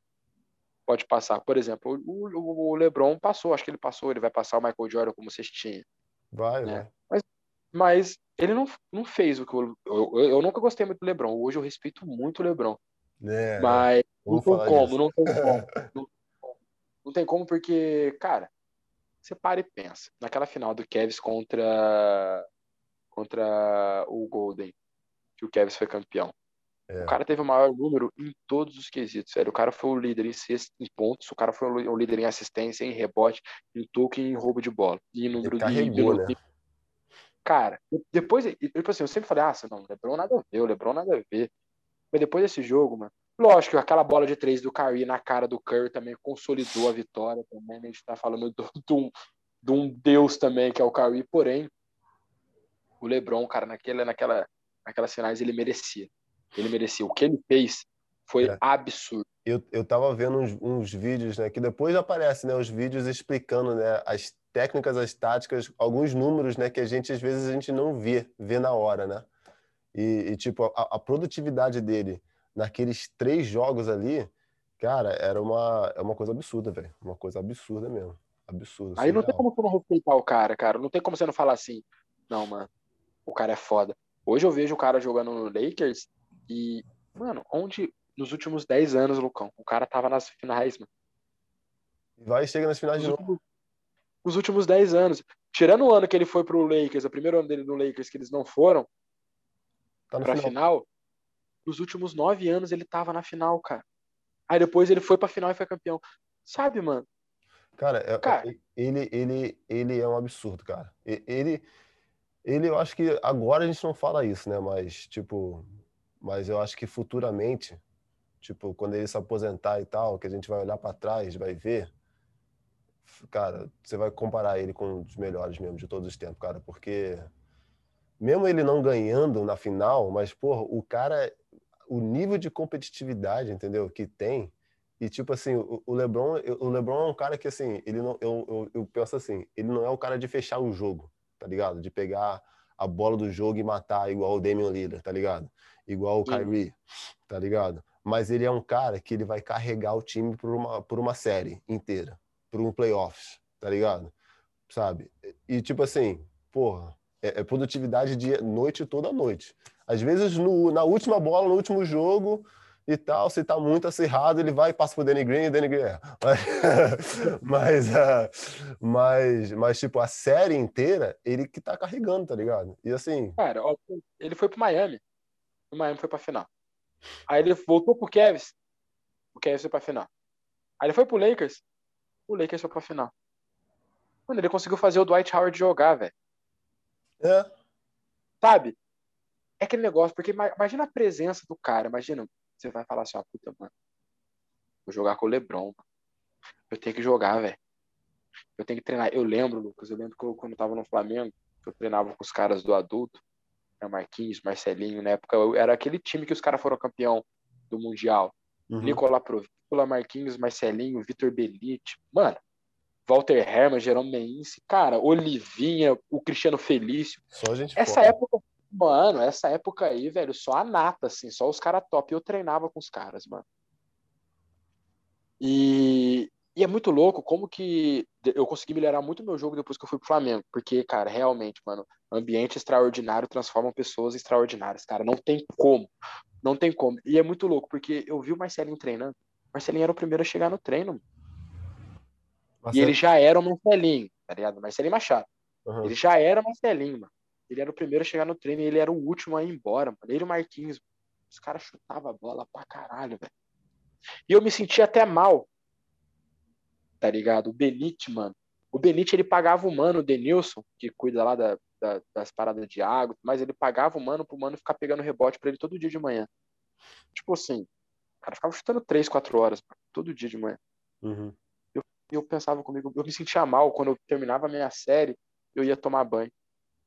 Teve um dia que eu terminei minha série, que eu saí assim, eu olhei os caras treinando ainda, eu falei, puta, os caras já são os caras, tá ligado? E os caras estão treinando ainda. Eu não sou ninguém. Aí eu amarrei o tênis de novo, falei, não, tem que continuar arremessando, só posso ir embora depois que esses caras forem embora. Então é, é tipo isso, sabe? É um comprometimento que essa galera tem de treinar, cara de treinar, e aí é isso que eu falo. Por que, que o Lebron consegue carregar a série? Ele consegue fazer os caras jogarem. Ele conseguiu fazer o Javal Magui jogar, mano. Ele conseguiu fazer o Dwight, porque o, o Kentavious e os Cadwell Pope não tava jogando tão bem. Mano, temporada que os caras foram campeão, ele destruiu, mano. Uhum. O cara tava com os tornozeleira eletrônica, velho. É, é, cara as pessoas não falam muito tava- disso. Ele tava É, jogando no 100% com a tornozeleira eletrônica. Sabe, o maluco só fazia merda, mano. O cara não podia jogar o jogo fora, ele só jogava jogo em Los Angeles, porque ele não podia sair de Los Angeles. Doideira, né, velho? doideira. E ele conseguiu fazer os caras jogar, mano. Por quê? Porque olha o respeito de você parar e olhar e falar, puta, mano, eu tô com o LeBron James jogando comigo, velho. Olha o tanto que o cara treina, olha o que o cara significa. Se eu não for no mesmo ritmo do cara, mano, eu não vou jogar. Não, Aí é. você tem que ir, mano. E, tipo assim, uma parada bacana dele, que eu acho muito foda, é que, assim, cara, ele é um cara que, tipo, nesses 10 anos, cara, o LeBron primeiro, 2012, quando a gente jogava junto lá, aquele Uhum. LeBron e o LeBron de hoje já é, já é um outro, já é um outro bicho, cara. É um outro bicho. Cara, na, na final, na final de 2012, 2013, as pessoas esquecem isso. Né? Tipo assim, a gente já acompanha basquete há bastante tempo. Cara, na final de 2012, 2013, o pessoal fazia igual o, o, o Tantocumpo, cara. Dava 3 metros de distância para ele, para ele chutar de 3, porque ele não metia bola. Olha isso. E ir chegando na final. Hoje, ele, hoje é um outro jogador, é um outro cara, tá ligado? O Lebron, o Lebron não dava assistência, cara. Não dava Aliás, assistência. Não dava. Na temporada passada ele foi o líder em assistência. Exato. Sabe, com média de 11 assistência por jogo. Se você for ver o LeBron de 2012 e o LeBron de hoje, ele amadureceu muito o jogo dele, cara. Não, ele tipo assim, muito... eu digo nem só amadureceu muito, mas eu, eu acho que ele começou a perceber a era do basquete em como que ele estava mudando, entendeu? Porque, tipo assim, em 2012, a, a galera ainda chutava de três, tinha aquele, aquele chutezinho do mid-range lá, tal, que o Kobe metia, pá. Hoje em dia já não é, já é diferente, entendeu? Hoje em dia já é três pontos ou ir para sexto e tal, e é mais contra-ataque, pá, pá. Então, tipo, o jogo mudou em algumas formas, entendeu? E ele se adaptou, entendeu? Ele adaptou o jogo dele, sabe? Ele não é mais aquele mesmo jogador, que aquele mesmo jogador lá atrás não é o, não é o, o tipo de jogador que traz esse tipo de resultado que ele traz hoje. Não, não é outra, eu vou falar real pra você, cara. Quem mudou a NBA, quem mudou o estilo de jogar o basquete foi a porra do Golden State Warriors, velho. Stephen Curry. O, Golden State, mas não só o Stephen Curry, mas o Golden State em si, porque todo mundo que chegou no time, cara, chegou com, com, com, a mesma. Primeiro, o técnico é o Steve Kerr, e o Steve Kerr sempre foi chutador. É. Mas imagina, né? O Steve Kerr, ele, no, no, Chicago Bulls, ele, ele, eu acho que ele não sabia nem bater a bola no chão. Porque ele era, ele era o famoso catch and shoot, né, mano? Os caras, todo mundo fechava o Jordan, fechava o Pipe, daqui a pouco do nada sobrava a bola para ele. Tem aquela lance na final contra o Utah, que ele mete uma bola para ganhar o jogo no final exato, do jogo. Exato, exato. Todo mundo marcado sobra ele, mano. Sabe? Então, tipo, ele sempre fala, foi um cara chutador. Tem, tem, tem, tem, uma filmagem, tipo, dele e o Michael, né? Dele e o MJ, né? Tipo, hum. na, na, final, aí o... o vai passar a bola para ele, né? É, que o MJ, tipo, eles estão sentados no banco, aí o MJ, tipo, a mídia, né, toda em volta, um monte de câmera, e ele fala rápido, tipo, nem olha tanto. Ele falou assim, ó, na troca eles estão fazendo isso, não sei o quê. Tipo assim, eles estão me pegando, estão te deixando livre na de três, sabe? Aí o Curry falou assim: não, não, pode, pode vir comigo e tal, pode deixar que eu vou, pode deixar, pode deixar. Aí ele foi exatamente isso. Tipo, fizeram uma, uma troca, dobraram, não fizeram a troca, dobraram nele, foi no Curry e meteram a bola e ganhou, ganhou a série, né? É, ganhou a série. Então, é, velho, você tem um técnico como o Steve Kerr, que é um cara que sempre chutou pra caralho, que sempre gostou desse tipo de, de jogo, de transição, catch and shoot. Aí você tem um Stephen Curry, que é um absurdo, né, cara? O, o, o é, é, é, incrível. Você, mano, parece que ele joga sem responsabilidade nenhuma. Ele joga a bola pro alto e fala, tipo, foda-se. Sabe? Mas não é, cara. Isso que é o não, é treino. Não é. É treino. É treino. É, é treino. Mano, tem um vídeo dele de cinco minutos, cara, que ele não erra uma bola, mano. É cinco minutos ele metendo uma bola atrás da outra, velho, no treino. Ou seja, o cara dedica da vida dele para treinar para fazer isso. E aí por isso que eu falo, quem chega no time acompanha a filosofia do time, cara. Porque você tem os, os dois maiores chutadores da liga, né? Um dos dois, o Stephen Curry, que é o maior cestinha de três pontos da história, né? É. É, e, e, e, você tem o Clay Thompson, que fez só 37 pontos num quarto. Né? E, num quarto? Sabe, num quarto. Eu, malandro, Pra eu conseguir fazer 37 pontos no jogo, eu tenho que cagar sangue na quadra, velho. tá ligado? No jogo inteiro, mano. E o cara faz num quarto. Então, aí já chegou o Kevin Durant. O Kevin Durant, ele não tinha essa característica de tacar muito de fora. Ele sempre foi o cara de chutar, ele sempre jogou muito no poste baixo por ele ser muito alto. Né? Ele não jogava de pivô, mas é aquele joguinho de poste baixo que você volta com o joelhinho, naquele fedor que o Aldo Novitz que gosta, tá ligado? O Kevin Durant cara, é um cara que, que ele, ele, mete bola, ele faz sexta tipo, de todos os jeitos. Ele é, ele é completaço. Todos os jeitos. Ele é muito... completaço. Ele, para mim, hoje, ele é o jogador mais completo que tem real. Porque ele é alto, ele corre muito, ele pula bem, ele mete muita bola, ele tem muita habilidade, ele tem uma visão de jogo, de passar a bola, ele é muito inteligente, então ele é muito completo. Ele é muito completo. E ele chegou no Golden. E o legal do Golden é que os caras, tipo, realmente, cara. O Draymond Green ele tava com uma produtividade muito grande. Tava, o cara tava quase com uma média de triple-double na temporada antes do, do Durant chegar. Uhum. Né? E aí, quando o Durant chegou, ele falou assim: olha, eu sei que agora a gente tem um cara que vai ser o cestinha, né, mano? O cara que vai chutar tudo.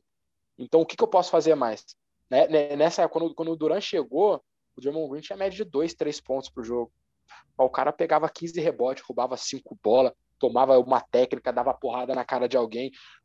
Draymond Green, ele é espírito da equipe, né, mano? Ele é não tem como. Ele é o cara que consegue guiar todo mundo. E todo mundo que chega, cara, chega com a filosofia do quê? Vamos chutar. Vamos chutar o nosso jogo. É transição e chute, transição e chute. E é isso. E os caras revolucionaram. Aí fez com que, que o LeBron tivesse que realmente moldar e se adaptar ao, ao novo estilo. Porque agora, olha o Damian Lillard de onde ele chuta, mano. Porra. Damian Lillard cara, é outro cara mundo. Vem o cara vem trazendo a bola, vai chamando a jogada, na hora que você vê ele para e taca a bola cai, você fala, que isso, cara? Não, tu, tu, viu, tu, tu, viu na final, de, na final de, de conferência contra o Clippers e tal, aí o Paul George, não, aquilo ali, né, com o microfone assim, não, aquilo ali é um chute ruim, it's a bad shot. A bad shot. Falou bad shot umas três vezes. Você, assim, cara, o cara também meteu o bad shot na tua cara, tipo assim, o cara ia ter a confiança de fazer isso, porra, tá louco. Então, então é, os caras mudaram realmente é, o basquete hoje, porque na época do LeBron, 2012 e tudo mais, a gente ainda gostava muito de ver aquela parada de enterrar e dunk, botar a cabeça no ar e dar uma cravada na cabeça do outro falsista, a gente vibrava, né? É, é, é naquela época, era a mesma época que o do Lob City, né?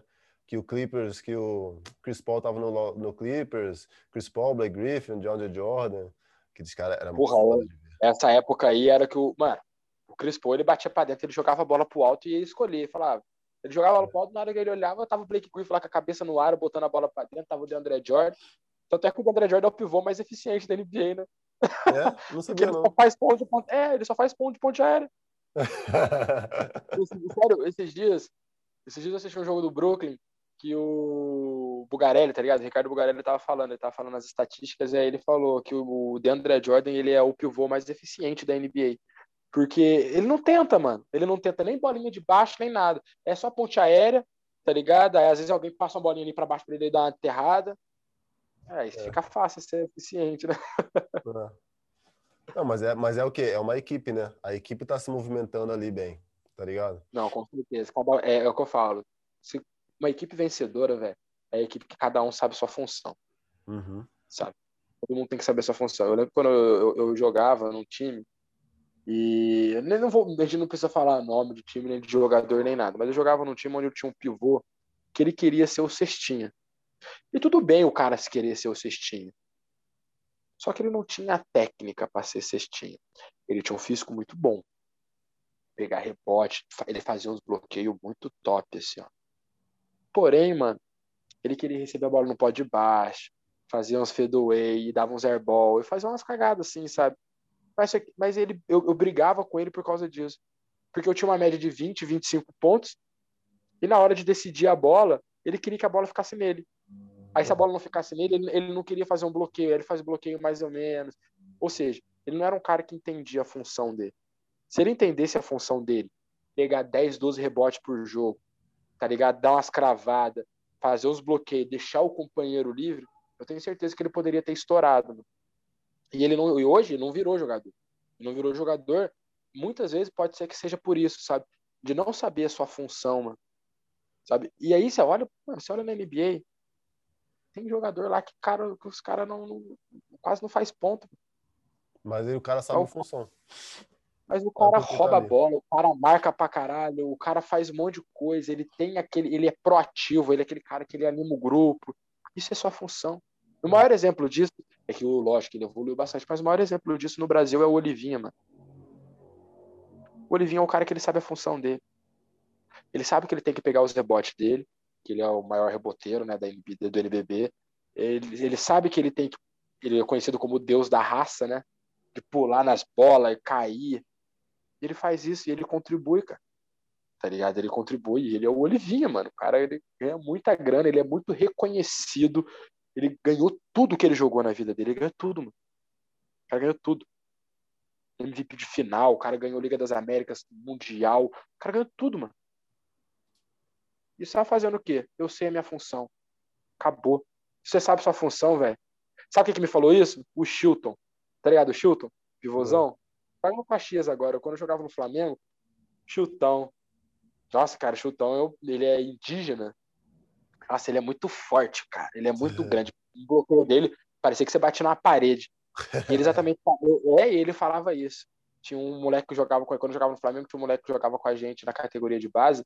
Ele joga até hoje no Unifacisa. Eu nunca mais vou esquecer o João. Tá ligado o João Vitor do Unifacisa, o pivôzão grandão? Não sei não. Cara, ele evoluiu bastante, ele tá jogando bem pra caramba. E quando, ele, quando eu, eu, jogava com ele lá no Flamengo, ele é, um, ele é mais novo, ele é 9'8". Ele era infanto, acho, época, infantil, enfim. E ele. E o Chuto falava isso pra ele. O Chuto falava, cara, você tem 2 e 15, mano. Faz a sua função. Não quero ficar chutando bola de 3. Mano, você tem 2 e 15, cara. O cara de 2 e 15 fica vendo highlight do Stephen Curry, porra. Tá ligado? Ou seja, faz a sua função, mano. Faz um bom bloqueio. Tem uma média ali de 10, 12 rebotes por jogo. Fecha as bolinhas de baixo, dá umas cravadas na cabeça de alguém para poder ganhar moral. É a sua função. Você não precisa fazer 15 pontos por jogo, mano. Mas se você fizer 6, 8, pegar 12 rebotes, dar 4 tocos, você fez a sua função. E o time saiu vencedor muito porque você fez sua função. É. Porque... Eu escutei isso no chutão, eu falei, cara, real, tem que ter sua função. É. Porque, tipo assim, a... nem tudo, né? E isso serve pra vida também, né, cara? Porque, assim, nem tudo, às vezes a gente vê assim, não, eu quero pontuar, eu quero fazer sexta e tal, não sei o quê, mas às vezes, tipo assim, cara, você tem que fazer um trabalho eficiente nos outros lugares também, entendeu? Porque o cara que está mais aparecendo ali, né, teoricamente, é o cara que está pontuando. Mas, cara, se você. Se o, se o, se o cara que está pontuando, se o cara que está aparecendo não tiver alguém por trás, pegando o rebote dele, fazendo bloqueio para ele, fazendo. Ele não vai ganhar, entendeu? Não tem jeito, cara. O grande, problema da galera que não que acompanha o basquete, mas que não entende realmente como a gente entende, que a gente sempre viveu isso, né? É, que acha que realmente o melhor do time, o cara mais foda do time, o mais importante do time, é o quem pontua. É lógico, não tem como você não achar que o Stephen Curry é importante no time. O cara assistindo a temporada, o cara, no último, o cara nos últimos 10 jogos meteu 70 bolas de três. Sabe? É um absurdo. Porra, é ele, um absurdo ele, ele é diferente, cara. Depois, depois eu volto aí concluir. Ele, uhum. ele joga ele joga muito bem sem a bola, tá ligado? Ele vai para um lugar e vai para o outro e passa e vem. Cara, ele tem muitas opções, tá ligado? Muita, tipo, não é só uma, chutar a bola de três, o cara pegou o bloqueio, o bloqueio atrasou um pouquinho, vai meter a pera. Não, não é só isso, tá ligado? Ele vai, não. ele vai, passa a bola pro pivô, pro pivô em cima, dá, dá uma corridinha e tal, volta, quando volta tá livre, pum, vai e pega e tal. Ele joga muito sem bola, né, cara? É, e, e, sabe, tem, tem, um negócio chamado gancho, né? Que eu, eu aprendi isso muito em, em, quando eu jogava em Sorocaba. O gancho, o que, que é? É você vai fazer um bloqueio no seu cara, no, no, no, no cara que tá Isso, isso. Seu... Ele faz muito isso. Faz você faz o bloqueio e automaticamente você já recebe um bloqueio. Do isso. mesmo cara que você fez o bloqueio. Então ele joga muito sem bola. Por isso, isso, que ele chuta muita bola livre. Porque ele passa a bola, ele sabe fazer um bloqueio. Na hora que ele tá fazendo um bloqueio, o cara tá saindo do bloqueio. Aí todo mundo pensa que esse cara que tá saindo do bloqueio, ele vai sair para chutar. Não, ele tá saindo do bloqueio, ele faz o gancho, já encaixa o bloqueio no Curry, o Curry sai e pega o pera. É, exato. Ele e o Clay Thompson, os caras fazem muito isso. Os caras ficam correndo de um lado pro outro da quadra sem bola, só fazendo bloqueio em gancho, bloqueio em gancho. Uma hora, mano, quem tá com a bola no centro, olha pra um lado, vai estar tá lá. Clay Thompson saindo sozinho de um lado, Stephen Curry saindo sozinho do outro, é seis cores. Você fala, ah, fácil. É. Quem quiser, quem chutar ali vai meter. É. Entendeu? É, a galera, a galera vê basquete assim, mas às vezes, tipo assim, pô, não, Damian Lillard e tal, não sei o que, Stephen Curry, mas, tipo, essa é uma parada que o Damian Lillard já não faz tanto, entendeu? Correr, tanto, correr tanto sem a bola, de envolver tanta galera assim e tal, tipo, já é, já é qualidades, né, diferentes, né? Mas, mas fala aí, pô, o que você tava falando aí, fala aí. Bom, o, o que, só para concluir, é que é exatamente isso. O, a galera acha que, pô, ah, o Curry é o mais importante, né, o LeBron é o mais importante, enfim. Só que na realidade, cara, e o Draymond Green, né? Sabe? O cara é aquele cara que ele toma aquela falta técnica para poder virar o jogo, sabe? Ele reclama com o árbitro, xinga o árbitro, ele toma a técnica. Pronto. Ele já ganhou, ele já virou o jogo para ele. Porque a próxima bola que tiver qualquer reclamação do outro time, o árbitro vai querer compensar. Aí o árbitro vai dar uma técnica no outro cara. Ou seja, o que, que ele faz? Ele toma uma técnica, aí ele fica se assim, enroscando, vamos supor, com o Kawhi Leonard da vida fica se enroscando no Kawhi, o Kawhi reclama, o juiz vai lá, quer fazer o quê? Quer compensar. Aí dá uma técnica. No Kawhi. O Kawhi é o cara que tá pontuando, ou seja, ele consegue tirando os jogadores do outro time. Mano, Tu Isso viu? É muito importante, eu, não, eu, não, sei se eu não sei se já saiu tipo traduzido ou algo assim, mas tu viu ele falando, ele conversando com o Kevin Durant, tipo eles fizeram tipo um podcast também deles, ele e, e eles explicando aquela última bola do uh, que o Kevin Durant ficou puto com ele e tal. Tu viu esse lance? Qual a última bola? Cara, foi, Da final? Não, foi, foi uma bola que eu, eu acho que era final. Acho que eles perderam o jogo por causa disso. E foi uma bola que o Kevin Durant ficou muito puto e, tipo, ele falou, acho que saiu algumas coisas dele falando e tal. E, e logo depois ele saiu, saiu do Golden State, entendeu? E depois até falaram com ele assim, não, mas qual foi um dos motivos e tal, não sei o quê. E, e, tipo assim, aquele lance com o Draymond Green foi um dos motivos. Ele fala, não foi, foi, não sei o quê e tal. Tipo, Ah, sim, nada disso. Lembra desse lance? Aí veio o podcast, eles dois juntos, né? Aí, o, aí, eles, aí o Draymond Green falou assim, aí o cara falou, perguntando pra eles, né, tal. Aí o Draymond Green, não, não, não, deixa eu falar. Aí o Draymond Green falou, falou assim, cara, peguei rebote, tal, não sei o quê. Aí o Kevin Durant tava pontuando, ele que ia fechar o jogo. Ele era o cara que ia fechar o jogo. Só que ele já pegou o rebote já indo, sabe? Então, tipo assim, Sim. não procurou o Kevin Durant pra dar pro Kevin Durant. Ele passou o Kevin Durant, foi correndo, tá ligado? E o Kevin Durant já ficou meio puto, falou assim, porra, cara, você não vai passar a bola pra mim, caralho? Tipo assim, é, é, pra, é, pra dar, é pra dar pra mim, eu que vou resolver. Todo mundo sabia que, que, que ele iria resolver, sabe?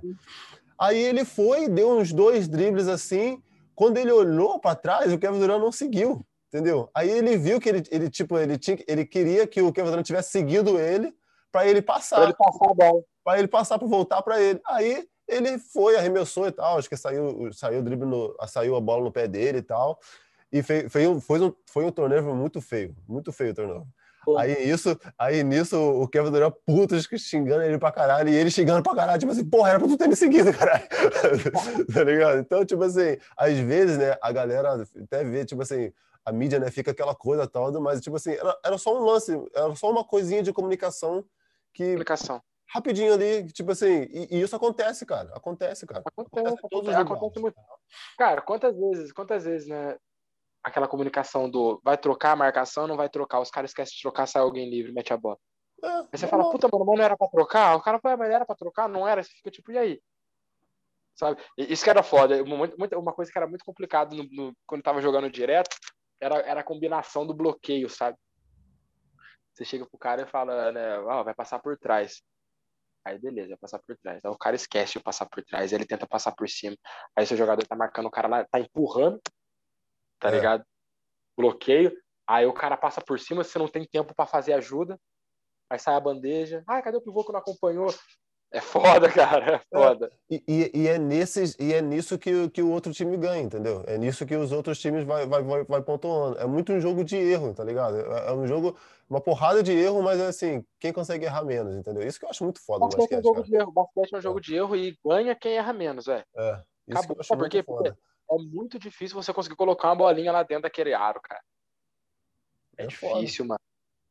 É É foda. foda, cara, é foda. Mas é da hora, né, cara? Eu acho que é um esporte muito louco, porque é um esporte muito dinâmico, né, cara? Não para. É totalmente diferente do futebol. Futebol fica aquele negócio mais parado. Mas não criticando, né? Quem gosta e tudo mais. Não, Mas eu não gosto mesmo, não. Falo mesmo. Sacanagem. não não- eu não vou falar pra você que eu não gosto de futebol, cara. Eu até gosto, assim, eu não sou muito de acompanhar. Mas o basquete, ele é muito doido por causa disso, cara. Porque você ataca, os cinco atacam, os cinco defendem. Entendeu? Os cinco têm as mesmas responsabilidades. É o seguinte, velho, se o pivô não marcar ali, mano, fudeu. Cara, e é muito dinâmico, é muito explosivo, entendeu? E tipo assim, o- por isso que eu gosto de ver playoff, tá ligado? Porra, playoff, cara, da NBA, cara, é outro nível, cara. É outro nível. Porque Tá, to- Mas, eu, mas eu prefiro ver o March Madness.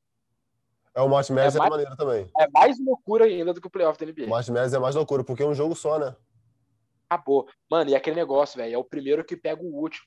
Aí vamos supor, Kentucky classificou em primeiro, vai pegar o último. Se a bola de Kentucky não cair, a outra bola caiu do outro time, acabou, mano. Acabou a temporada pra você. Isso Imagina, aconteceu, faz isso aconteceu Isso umas aconteceu. três vezes esse ano, né? Umas três ou quatro Aconteceu, vezes. aconteceu. Então, é isso que eu falo. Se é um time de melhor campanha, você faz uma temporada brilhante, chega no March Entendeu? Madness, a sua bola não cai, não é, É. o dia, o último time que classificou tira você. É. Por isso que chama March Madness, né, cara? Loucura demais, porque, tipo, é loucura mesmo, né, mano? É, é loucura mesmo. Mas, mas tipo assim, indo para esse lado da, dos playoffs, né, da NBA, cara, eles.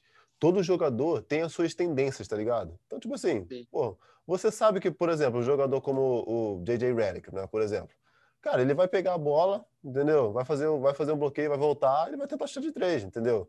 Ou ele vai fintar e vai dar um, vai dar, dar um driblezinho para trás e vai chutar. Ele não vai cortar, sabe? E quando você sabe as tendências né, do, dos outros jogadores, é claro né, que tem jogador, tipo, tem alguns, né? Não são todos. Tipo assim, tem o LeBron, Kevin Durant, o Kyrie e tal, que eles fazem de tudo, tá ligado? Mas isso aí são Sim. poucos. Todos os outros têm umas tendências muito, muito, muito claras, entendeu? Tipo, gosta de ir para um lado, gosta de ir para o outro. Até o James Harden. James Harden é um, é um que, tipo assim, ele gosta de mais de ir para a esquerda, entendeu? Ele é canhoto e tal, ele vai mais para a esquerda. Para a direita, ele já, quando ele, quando ele corta para a direita, ele tem uma, uma percentual de, acho que é menos de 20% aquele de, de chance de fazer uma cesta e tal. Então, todas essas estatísticas os caras têm. Então, eles já têm já um plano de jogo feito já para defender o cara, para defender aquele time, para fazer aquilo ali. E, tipo assim, cara, é muito maneiro de ver, porque você vê o outro jogo, o, cada, cada jogo ganha, cada jogo ganho é nesses errozinhos que a gente comentou, entendeu? Porque o cara sabe exatamente. Sabe exatamente que, para, com o Curry, o que, que você tem que fazer? Você não vai por trás nunca. Você vai sempre por nunca. cima ou você vai dobrar. Você nunca vai por trás, porque ele vai meter na sua cara, entendeu? Aí, tipo assim, num errozinho desse, cara, isso aí foi um exemplo, cara. Acho, acho que foi desse último ou penúltimo jogo. Ele meteu o quê? Sete bolas, sete bolas, ele, das dez que ele meteu, sete bolas foi, foi esse de bloqueio, entendeu? Ou ele foi muito, muito devagar por cima, ou ele, quando ele foi por trás, o cara foi por trás, viu que tá indo por trás, bom, já meteu. Então, tipo assim, é um errozinho de comunicação, sabe? Bom, e, a, e a foda que você, você citou o exemplo do James Harden, né? Não, todo mundo, ele é canhoto, então ele vai mais para a esquerda. Todo mundo sabe que ele vai para a esquerda e ninguém marca o cara. Tá ligado? É tipo isso, mano, eu sei que o cara vai fazer, mas eu não vou conseguir parar ele, sabe? É, é não, isso ele que é um animal, da... é outro bicho. É, é, é, o outro. Para mim, eu acho que os dois, os dois melhores um contra um da NBA de habilidade, assim, ó, é o Kyrie. Porque o Kyrie faz aquela porque o Kyrie faz aqueles invitation, né, cara? Ele puxa, junta a mãozinha aqui, fingindo que ele vai chutar, você já sai aqui, ele já te quebra. E o James Harden, velho? Porque o James Harden você não sabe o que ele vai fazer, mano. Você não sabe se ele vai dar um step back, vai chutar, se ele vai dar um step back, fintar um chute, vai cortar, você não sabe o que ele vai fazer, mano. É, é exato. Tá ligado? Então você fica. Tem muito caralho. recurso, né, cara? É muito recurso, mano. É muito recurso. E é muito louco, porque ele foi muito criticado, né, por não passar a bola. E ele hoje é o atual é o líder em assistência da temporada. Eu achei, eu achei estranho como que essa parada ia funcionar, velho. Porque ele, ele saiu do, do, do Houston, né? E, tipo, quem era o técnico do Houston, né? Que meio que pedia, né? pro, que pedia pro James Harden jogar daquele jeito, era o Mark D'Antoni, entendeu? Sim. E o Mark D'Antoni está no Brooklyn agora como assistente técnico. E quando isso tudo aconteceu, tipo, eu falei, porra, como é que isso vai rolar, velho? Tipo, eu, eu, fiquei pensando, cara, como que o Steve Nash vai fazer, sabe? Ele vai refazer o que o D'Antoni fazia e tal, porque não, não dá para fazer, entendeu? O, até, o, até o Kobe mesmo falou várias vezes, tipo assim, cara, se você só, se você só chuta a bola de três, só tenta entrar, você, sabe? Isso aí são coisas que eu consigo tirar. Você não vai ganhar uma série assim, entendeu? O Kobe já falava hum. isso lá atrás. Criticando Mas eu acho que mas eu acho que a ideia do Harden foi o seguinte: foram duas coisas que ele conseguiu, que eu acho que o Harden conseguiu entender. Que ele quer um título. Não, sim, não, pessoas... ele, o, o, Harden joga bem, cara, com os outros, cara. Não, não, tipo assim, ele é, ele é um facilitador. Ele facilita bastante, uh, entendeu? Só que ele estava num sistema lá em Houston que era um outro sistema. Aqui, com certeza, era um outro, outro sistema. sistema onde o jogador joga outro. Pô, tu vê o Blake Griffin, cara. Ficou anos aí sem nem enterrar a bola. Sabe? Bom, né, cara? Foi pro Brooklyn, tipo, não, já vou meter aqui e tal. Foda. Mas, mas, mas tipo assim, mas o James Harden, eu acho que ele pensou duas coisas. Ele pensou, cara, eu quero um título. E se eu continuar jogando do, do, do modelo que eu tava jogando no Houston, eu não vou conseguir. No Houston ele não ia conseguir. Cara, no fundo, sabe, sabe o que eu acho? Eu acho que no fundo ele mesmo sabia que aquele jeito de jogar basquete do Houston não era bacana, entendeu? Não era, não era. Eu desses últimos cinco, seis anos que ele estava no Houston, tem até um colega meu que, que, que fala de basquete e tal, fala assim, pô, James Harden no Houston e tal, e ele, ele, tipo, falando dele, de, do, do, do Houston pra mim, do Rockets, eu falava assim, cara, não gosto de ver o jogo deles, cara. Não gosto de ver, cara, porque é chato, cara. Eles sempre, eles sempre vão fazer isso, cara. É, um cortezinho, sempre chuta de três, todo mundo chutador, sabe? Porra, o pivô era jogava... 1,90, 1,95, cara. O pivô, o 5. Porra, como é que eu vou jogar basquete assim, cara? Tá maluco? Como, é, como, é, como é que é o nome da estratégia que o D'Antoni tinha, dos cinco baixinhos mesmo? small ball, né? Super small, small ball. Small é. ball. Os cinco deles era o PJ Tucker. É. E, e o James Harden era mais alto que ele. Mas é tipo assim, o Harden eu acho que ele virou a chave na cabeça dele porque ele sabe também pro grupo que ele foi agora, né? Antigamente ali no Houston era ele e outras pessoas chegaram.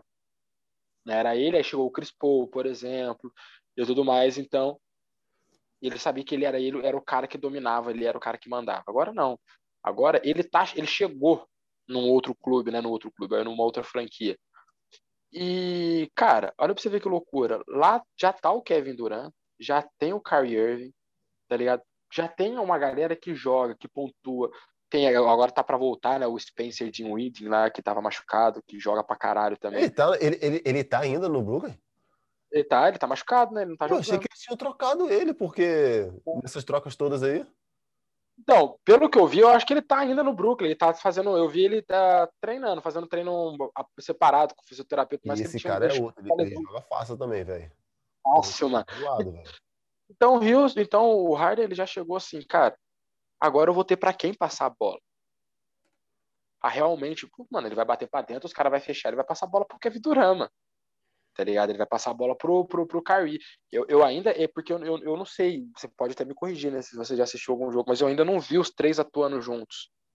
Né? O quinteto top, né? Porque tem o quinteto, né, cara? Porque é o é. Kyrie de 1, um, Harden de 2, Durant de 3, Blake Griffin de 4 e o Lamarcus Aldridge de 5. Né? Não, o Aldridge esse... se aposentou, cara. Mas o Lamarcus Aldridge não tinha fechado lá? Ele se aposentou, ele saiu. Ele, Pô, louco, mas ele que... jogou. Não, um jogo sim. dele que ele foi bom, que ele fez os 12 pontos, acho que foi os primeiros jogos dele. Sim, sim, ele jogou, mas tipo, teve, teve um jogo que ele, acho que ele, tipo, tava jogando mais com ele, acho que foi mais pegado para ele, alguma coisa assim, que ele tava com uma desritmia cardíaca e tal, entendeu? Aí parece que já era uma coisa que ele já tava vendo lá de trás, aí ele decidiu se aposentar. Se aposentou e saiu. Parou. Ah, então tá. Então, se for um problema de saúde, é isso mesmo. Mas eu ainda não consegui ver pelo menos esses três jogadores assim jogando juntos, sabe? Eu acho que eles vão se dar bem, cara. Agora, eu, eu, e tipo assim, eu acho que só teve dois ou três jogos deles juntos, entendeu? Que hum. tá mudando toda hora, chegando, chega gente, sai gente e tal. Mas uh, e, e, isso é uma coisa que até a mídia americana lá, lá que eu vejo também tá falando muito também. Tipo assim, cara, como que vai ser eles atuando pra, pra tipo assim, numa segunda, terceira rodada da, da, dos playoffs, entendeu? Porque você não, você não, não sabe, né? Mas eu acho que vai ser top. Eu acho que ele, que, que tipo, se der certo, não tem como parar os caras, não, mano. Cara, dando tudo. Acho que o Lakers não vai conseguir parar os caras. Não, sei lá. Se chegar na final, né, velho? Eu tô, ainda tô torcendo pro Miami ainda. Miami esse ano não vai. Miami esse ano não vai. Não tem como. Miami, Miami o ano, a temporada passada foi. Os caras jogaram muito. Puta que eu pariu, o Jimmy Butler de tirar o chapéu. Mano, o que aconteceu com aquele time do Miami, velho? Aquela galera, cara, jogou tanto, mano. Tipo, o Tyler Hero, ele jogou tanto do nada. Duncan Robinson, o maluco, ele não ia nem jogar basquete mais, velho. É. Sabe? E, mano, os caras jogaram demais, cara. Os caras jogaram, jogaram muito, jogaram muito. jogaram muito. Mas não tinha como, mano. Eu, eu achava assim, a temporada passada, eu achava que o Book, o, do Milwaukee ia pra final.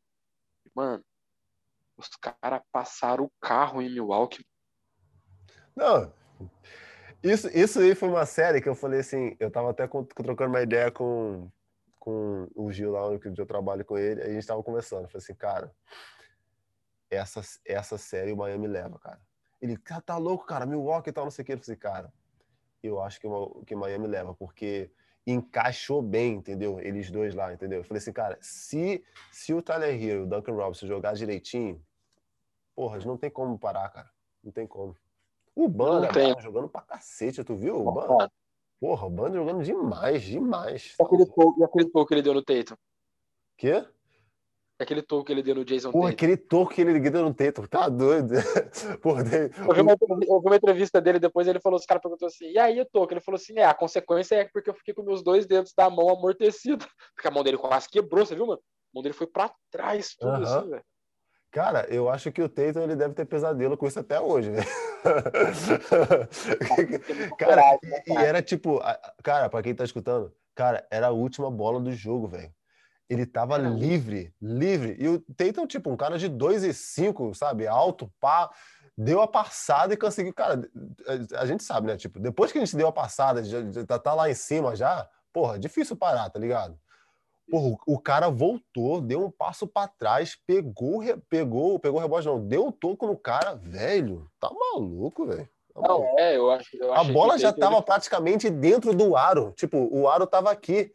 A bola já estava aqui dentro. Veio a mão dele assim, ó. Indo... Porra, doideira, velho. Ele arriscou, né, cara? Porque uma coisa é você enterrar na cabeça de alguém, outra coisa é enterrar na cabeça do Adebayo, né, mano? Porra. Tá ligado?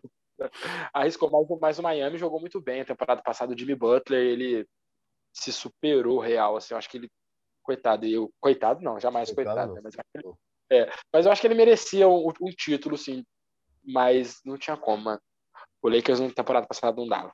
É, não dá. Aí, é o pior que, tipo assim, o LeBron, ele é foda, né, cara? Porque o cara realmente, ele quer continuar ganhando as paradas, né? Aí o cara já, os caras já trouxeram já o Montrezl Harrell, os caras já trouxeram o Mark Gasol. Os caras montaram o Dennis Schroeder, os caras montaram um puta time, cara. O Lakers tá com cara, um puta time. Mas, mas sabe por quê? Porque, tipo assim, Los Angeles é um, é um mercado grande, entendeu? É diferente, tipo, de um Portland, tipo, de um Minnesota, tá ligado? Timberwolves. É um mercado grande. Igual Nova York. Nova York não tava tão bem nos últimos anos. E se vier. E aquela coisa é o seguinte: como eles têm um mercado grande, eles têm, os caras têm muita grana, tá ligado? É muito dinheiro. Cara, eu, eu, eu vi algum lugar, tipo, o dinheiro disponível que o Knicks tem para contratar um outro jogador grande agora de nome, cara, é absurdo, velho. É absurdo. Se, se. Se um jogador grande for pro Knicks, velho, porra, vai ser foda, velho. Porque eles têm esse capital todo. Então, o, o, o Lakers, naquela época com o Kobe e tal, não sei o quê, ah, em 2015, 16 e tal, eles estavam só juntando o capital, tá ligado? O, o, salário mais alto era do Kobe, depois o Kobe se aposentou, ficou mais um, dois aninhos ali, mas os caras têm dinheiro. Aí vem uma oportunidade dessa com o LeBron, pô, aí enche a galera, entendeu? E aí já, já foi um combo, né? Porque já é LeBron, Anthony Davis, os caras já pega geral, né, cara? É um, um, foi, foi, é muito louco a reestruturação, né? Pra você ver como que dinheiro realmente é foda, né? quem que era Golden State, né? Tirando da época de Will Timberland e tudo mais. Assim, Lá atrás. Aí, do nada, o dinheiro, os caras treinando tudo mais, fez essa hegemonia do Golden State. Aí agora, o Lakers não tava nada. Juntou uma grana, virou que voltou a ser o que era, né? Então, é isso. Olha o Brooklyn, mano. Brooklyn nunca foi nada. Nunca foi nada. Não foi nada na época. A, a, última coisa grande do Brooklyn ainda foi na época que era o New Jersey Nets. New Jersey Nets. Que era a época que o, que o Vince Carter saiu do, do saiu do Toronto e foi jogar, jogou umas temporadas no, em New Jersey. Foi a última era grande assim lá daquele time. Ô, mano, só, deixa eu só fechar a janela aqui que começou a chover. Fecha aí. Chove dentro do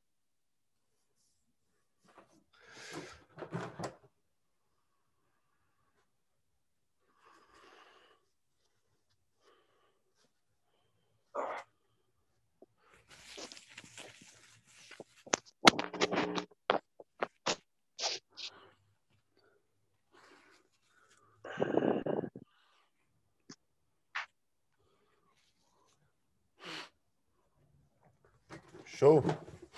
Show. Aproveitei pra... Top, top. Mas é isso daí, mano. Eu acho, eu acho que, que eu, eu acho que agora, eu tô torcendo, né, cara, pra essa final, sabe, assim. Lakers, Lakers e, e Brooklyn? Brooklyn. Quero ver o Duran e o, e o, e o LeBron, assim, se enfrentando, Novamente, sabe? né, em, em, uh, em conferências diferentes, né, não? Diferente, porque um tava na leste e o outro tava no oeste, agora trocou. É. Né? Então, quero, quero, quero ver esse duelo aí para ver como é que vai ser. Pô, mas será que o, que o Lakers chega na, chega na final, velho? Porque, porra.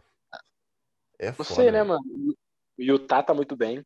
Cara, né? e, cara, sinceramente, sinceramente, ano passado, pro Lakers chegar na final, eu já. Eu não sei por que, que o LeBron foi pro, foi pro Los Angeles. Porque foi pra Conferência Oeste. Porque na Conferência Leste é muito mais fácil chegar na final, tá ligado? Certeza. Muito mais tranquilo, velho. Agora tu chega lá, Na época tinha Houston, porra, time maço. Porra, Clippers, time maço. Tudo time grande, tá ligado? Tudo. E o Golden, o Golden só não conseguiu chegar, cara, porque os caras. por causa de lesão. É, por causa de lesão, exatamente. É muito mais concorrido, cara, o talento lá, cara. Muito mais. Mas muito será, mais. que, mas será que o cara não quis se desafiar, mano? Isso É, que eu falo, é. essa galera não gosta de desafio, sabe? Cara, já ganhou um, já, já tá o nome dele já na história já.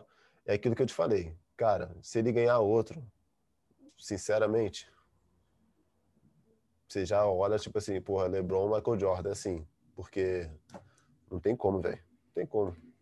Tipo, eu também, não, eu também não curto, eu também não era muito fã do, do LeBron, é, é, é, né? Nós dois, né? Mas eu lembro que uma vez até tu falou assim, pô, o LeBron tem que ser um eterno sem anel. Isso lá atrás. Lembra disso? Cara, falava mesmo. Lá atrás. Porra, mas. Mas sei lá, cara. O cara, o cara, o cara é, é, é muito brabo, velho. Muito brabo de, de- como jogador, tá doido? Esse, Pra gente esse- colocar um parâmetro de comparação, assim, com o Michael Jordan, eu acho que o mais próximo mesmo foi o Kobe. E É, estilo de jogo, de mentalidade, sabe? Mano, o estilo do Kobe, o estilo do jogo do Kobe, velho.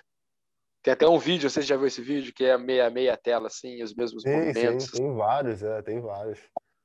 Então, eu acho que próximo, assim, tanto de título quanto de- de- da importância, né, da significação pro, pro esporte, eu acho que o Kobe foi o que chegou mais próximo ali do, Só do que, Jordan. o, o que- só que o que eu acho é o seguinte, eu acho que, tipo assim, a gente, a gente julga a grandeza, né, com, a- com essa visão, tipo assim, pô, Michael, Michael, ele era MJ, ele que é o cara, entendeu? O cara ganhou seis títulos, o cara fez isso, o cara fez aquilo, outro tal. Só que, cara, se, se não tivesse o Michael, tá ligado?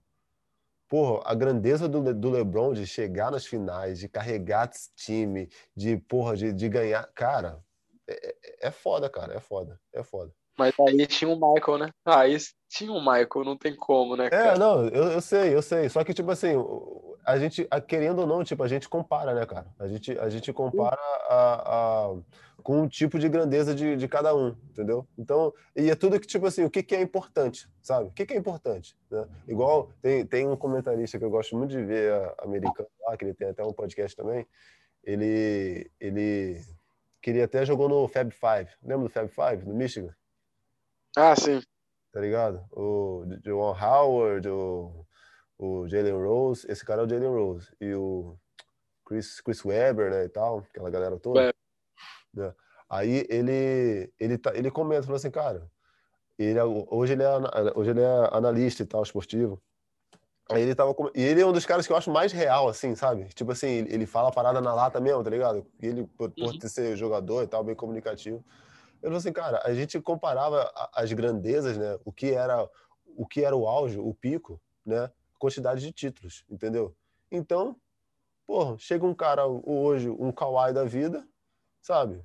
Você vai julgar ele pela quantidade de, de títulos, entendeu? Ele é um cara que já entendeu isso, sabe? Ah, então não importa o jogo, o jogo que eu jogar, entendeu? Tem dois jogos seguidos, eu não vou jogar esse, eu vou jogar outro, sabe? E meio que criticando, tipo, essa maneira que a gente julga acaba, a- a- acaba, acaba indo de, de contra um pouco com o próprio esporte, um pouco, entendeu?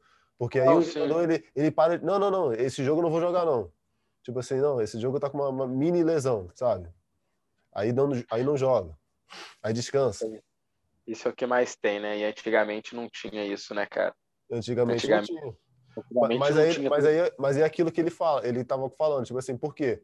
Porque agora a pessoa já olha o Michael Jordan aqui, né, topo, e o Charles Barkley lá embaixo. E o Charles Barkley era pau a pau com o Michael Jordan naquela época, tá ligado? Mas não ganhou campeonato, entendeu? Tanto E é aí, que o Jordan, o Jordan ficou frustrado uma época que quem ganhou o MVP da temporada foi o Charles Barkley e não foi ele. é, Te- te- te- Teve um ano disso.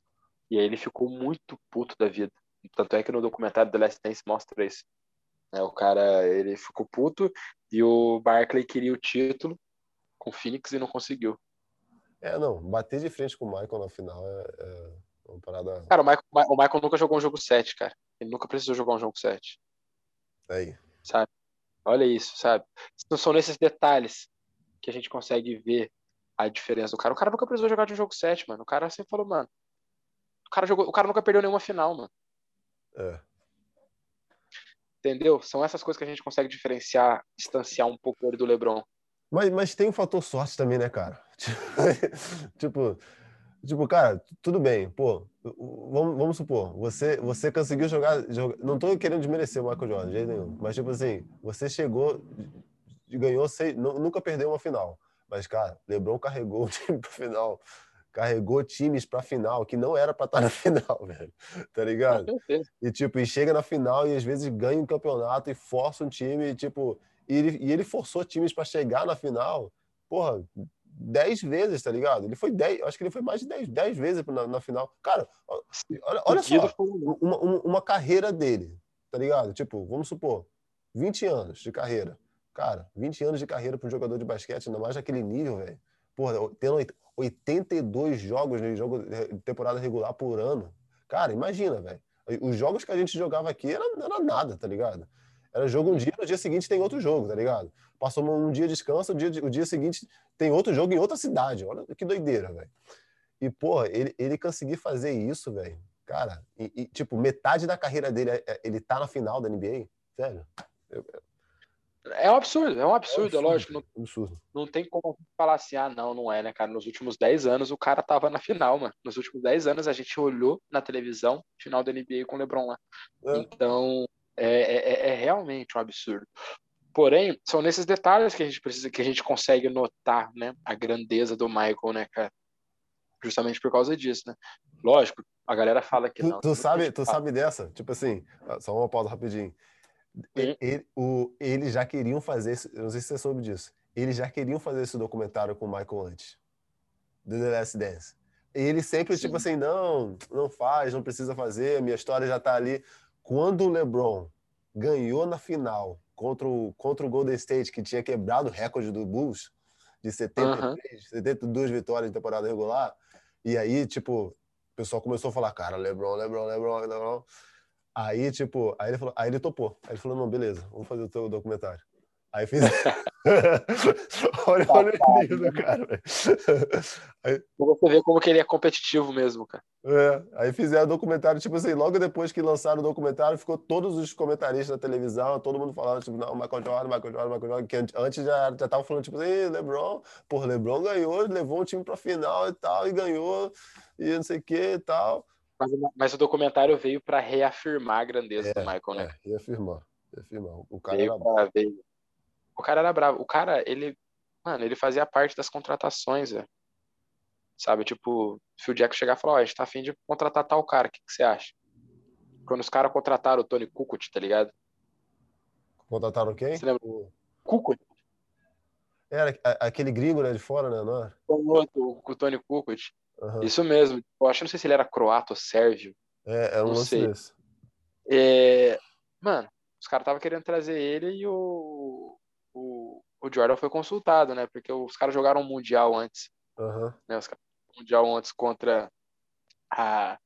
Contra, acho que o time, né? Que o Cuco defendia a seleção, eu não me lembro qual que era.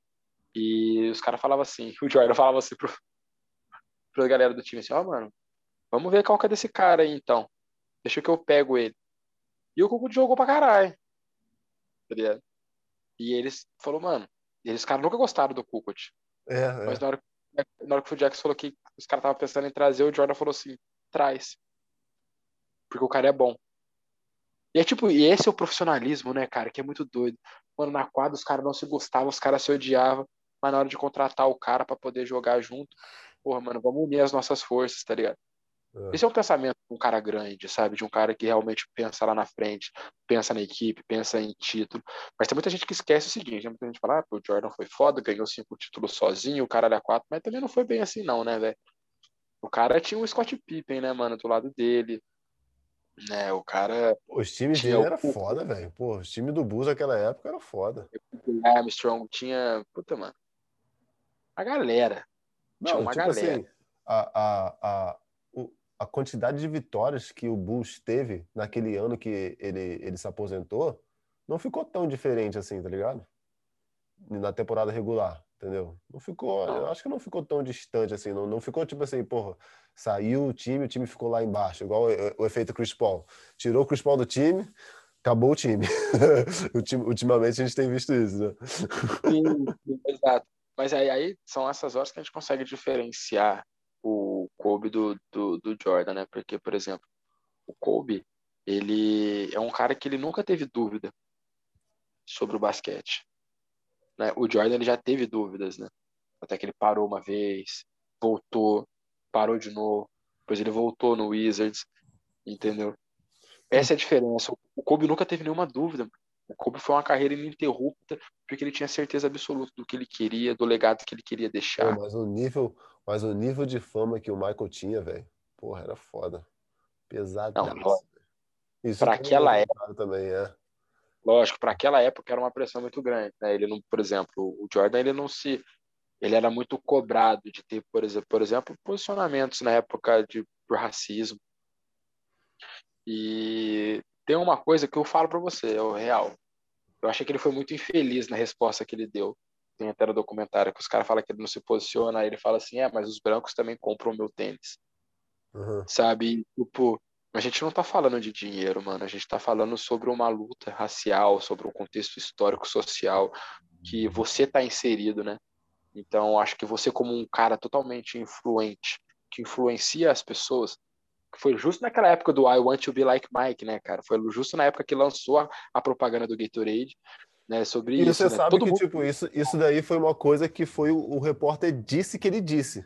Mas não, não sei se necessariamente ele disse aquilo ali com aquelas palavras, entendeu? Até hoje tem essa parada, sabe? Não, sim, mas, mas eu, o que eu vejo é que, tipo assim, mesmo se ele não disse com essas e outra coisa, letras... E ele não falou brancos, não falou brancos, ele falou republicanos. Republicanos também compram tênis. Isso, mas não você, é a mesma entendeu coisa, tá? A política americana ah, é outro esquema. É. mas você entendeu o que eu quis dizer. Você não, entendeu entendi, o... entendi. Mas você também entendeu o, o, que ele quis dizer, né? Ele não falou com essas palavras, mas a ideia dele é o seguinte, mano, eu não vou ficar lutando essa luta, eu não vou ficar me expondo e falando nada, porque eu também não quero desagradar o público republicano branco que também me assiste, que vai no ginásio, compra ingresso, compra minha camiseta, compra meu tênis. É isso que ele pensou. E aí é isso que eu acho complicado. A partir do momento que você, cara, é uma influência muito grande para as pessoas, a partir do momento que você realmente, é, nessa época, né, want to be like Mike, todo mundo queria ser igual ao cara, dependendo de situações, da, da vivência que você já teve, tem coisa que eu acho que você tem que se posicionar. Importante, tem situações importantes. Cara, eu, eu acho que sim, mas eu também acho que não, entendeu? Porque, por exemplo, né, falando do LeBron, né?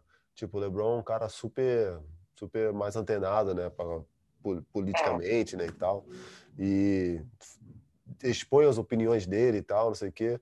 Só que assim, tipo, não, não que ele tem, não que ele tem que parar de falar, mas às vezes, tipo assim, é o foco de cada coisa, entendeu?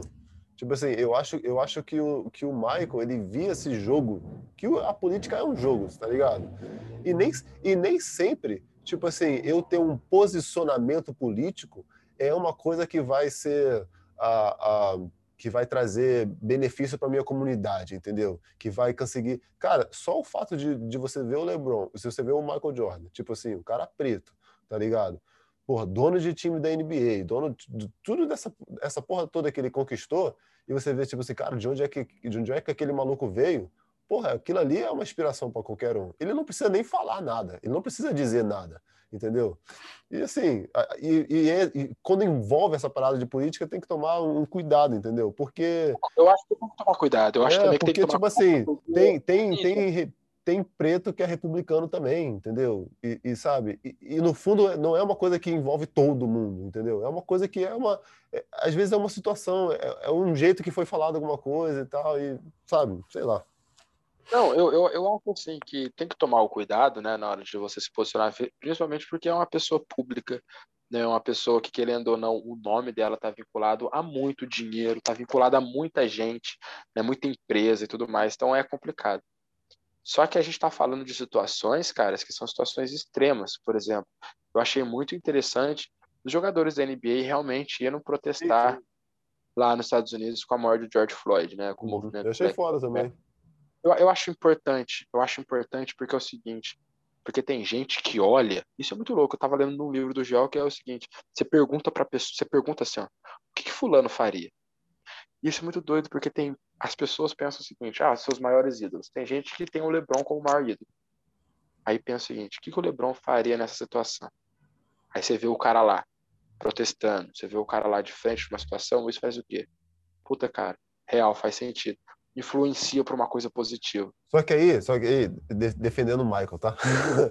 só que aí, tipo assim, cara, às vezes é uma parada que a, a, tá na mídia, o cara faz. Às vezes, tipo assim, você faz alguma coisa para você parecer bem na mídia. Não que o LeBron faz isso nem nada, tipo assim. Eu acho que eu acho que o Michael ele nem tenta procurar fazer isso, sabe? Porque se você for ver, o Michael tem projetos também de hospital, entendeu? Para atender para atender a, a, crianças pobres da comunidade e tal, que ele montou e tal, não sei o quê. Então, tipo assim, ele faz aquilo ali mesmo, entendeu? Só que tipo assim, essa essa mídia, essa mecânica, essa coisa toda, tipo assim, fica sabe? Você vai ficar vendo, tipo, a, a, a palavra, tipo, um, um, um, comentáriozinho sobre alguma situação do cara, aquilo ali é a sua inspiração ou é o que ele tá fazendo, que ele tá atuando, que ele tá, sabe?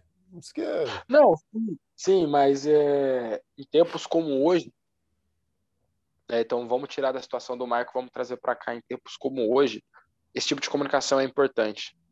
Principalmente por questão de rede social, de questão de você influenciar as pessoas. Eu acho que é um tipo de comunicação importante, cara, porque é uma luta, mano. É uma luta muito, muito, muito grande, né? E é uma luta de muito tempo.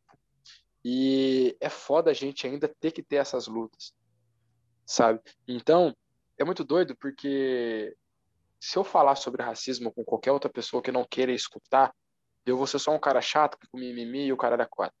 Mas se um Lebron falar sobre um racismo para qualquer outra pessoa que não tá afim de escutar, essa pessoa vai escutar, porque é o Lebron que está falando.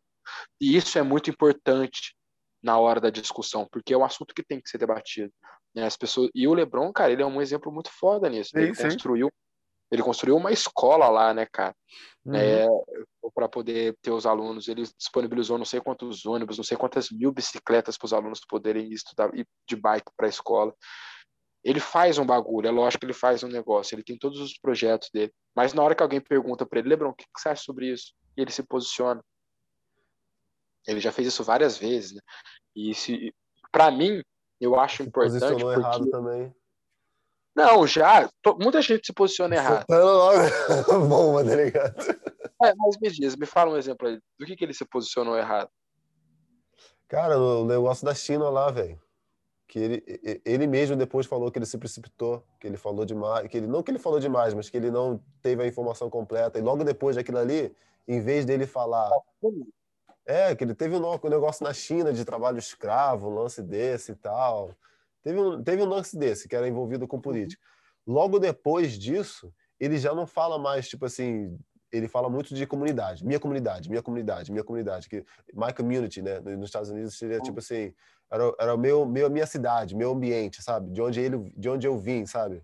Não fala muito dessa política internacional, porque ele falou algumas coisas e isso envolvia em política internacional. Então, tipo, ah, não, sim. É, aí, aí é outra parada. Então, e ele mesmo, eu, eu tô falando isso porque, tipo assim, ele mesmo depois chegou e eu acho que ele fez um tweet, falou alguma coisa e tal, que, tipo assim, meio que revendo aquela situação toda, falando que não, que ele deveria ter, que ele de, deveria ter tido mais tempo deveria ter só falado a opinião dele depois dele ter analisado mais coisas e tal, que ele falou muito rápido, entendeu? Então. Mas, mas, a ideia do Michael. Isso é bacana é... também. Isso, até isso é bacana, porque você vê que a pessoa, tipo assim, é uma pessoa sensata, né? Sensata, que realmente vê que falou besteira, já, já reconhece e segue. Mas na ideia do Michael é o seguinte: também foi dessa ideia de my community, né, da minha comunidade, porque o, que a galera queria é que ele apoiasse um congressista que era da comunidade dele. E, e ele não fez isso, ele não quis misturar as coisas.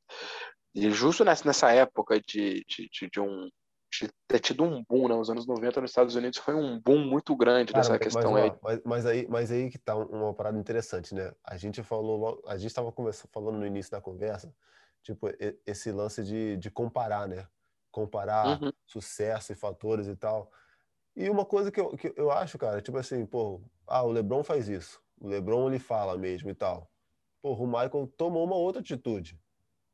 Cara, você não vai querer crucificar o cara por ele não ter tomado uma atitude que o outro tomou. Cara, olha pro, olha pro que ele faz, entendeu? Olha pro, olha pro, que, pro que, que ele representa, entendeu? Ele não quis se envolver em uma situação, entendeu? Não, então, Eu entendo. Tipo, tipo assim, as pessoas começam a crucificar um cara, crucificar não, recrucificar, né? Porque já foi lá atrás e hoje meio que fazem um pouco de, de novo e tal. Porque, tipo assim, não, agora eu tô vendo os outros jogadores e tal, eles estão tendo uma voz mais política e, pô, e por que, que você não tem? Entendeu? Comparando com ele. Não, cara, ele não tem obrigação de fazer isso. Ele faz se ele quiser. Igual o Lebron. O Lebron também não tem obrigação nenhuma de fazer isso. E a gente vai continuar falando da, de toda a grandeza dele como jogador, todo o negócio que ele conquistou, que ele representou, como, como ele é um exemplo para todas as crianças e tal, não sei o quê, independente da, da opinião política dele, entendeu? Aquilo ali é segundo. mas, mas é, é questão seguinte, porque a ideia do racismo não é uma ideia de opinião política, cara sabe? É uma, é, é uma ideia de, de, de opinião de, de, de, sobrevivência, cara, de, de totalmente de uma desigualdade social gigantesca. Sim. Então, não é o não, não é tipo assim falar que eu sou partidário, eu sou republicano, democrata, sou de direita, sou de esquerda. Não. É tipo, mano, os caras pretos estão morrendo, velho, da sua própria comunidade e você não fala nada, mano. É sobre isso, não é sobre quem vai ser eleito, não é sobre republicano, democratas, é sobre isso, mano, é sobre vidas, é sobre pessoas que estão morrendo e você sabe o motivo e você é uma pessoa que você tem uma influência muito grande, que um A que sai da sua boca pode criar um monte de política pública, um monte de projeto bacana, e você ainda fala, não, eu acho que eu não tenho que me envolver nisso. Mas os seus estão morrendo todos os dias por causa disso. Então, é uma coisa que eu tento separar bastante, cara, porque eu sou um cara muito ativo nessa, nesses debates, né, sobre, sobre a ideia do racismo, por exemplo. E uma coisa que a gente tem que separar bastante isso é de política. Porque o debate do racismo não é um debate político. É um debate de sobrevivência, tá ligado? O, o, tudo que estourou lá nos Estados Unidos não foi porque os caras queriam colocar o Joe Biden como presidente.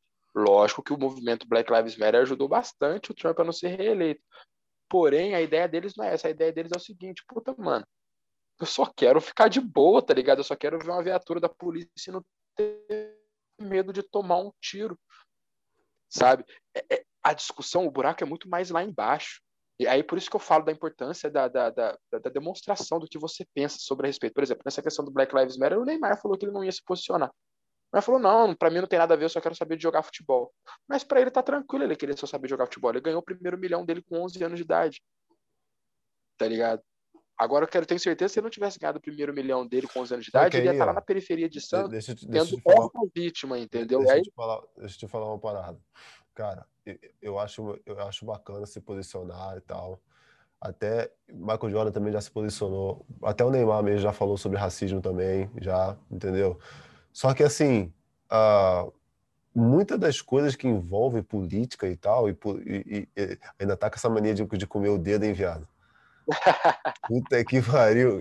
Cara, uma parada muito estranha que ele fazia, galera. Ele comia o dedo, comia os dedos. Tipo assim, cara, seu dedo vai acabar, velho. Chegando no osso, velho. Comia a porra do dedo. Não é a unha, não. Não é a unha. Não é a unha. É o dedo em si. Gente, eu já, já, vi umas duas vezes você fazendo isso. Falei assim, pô, eu, eu, não falar.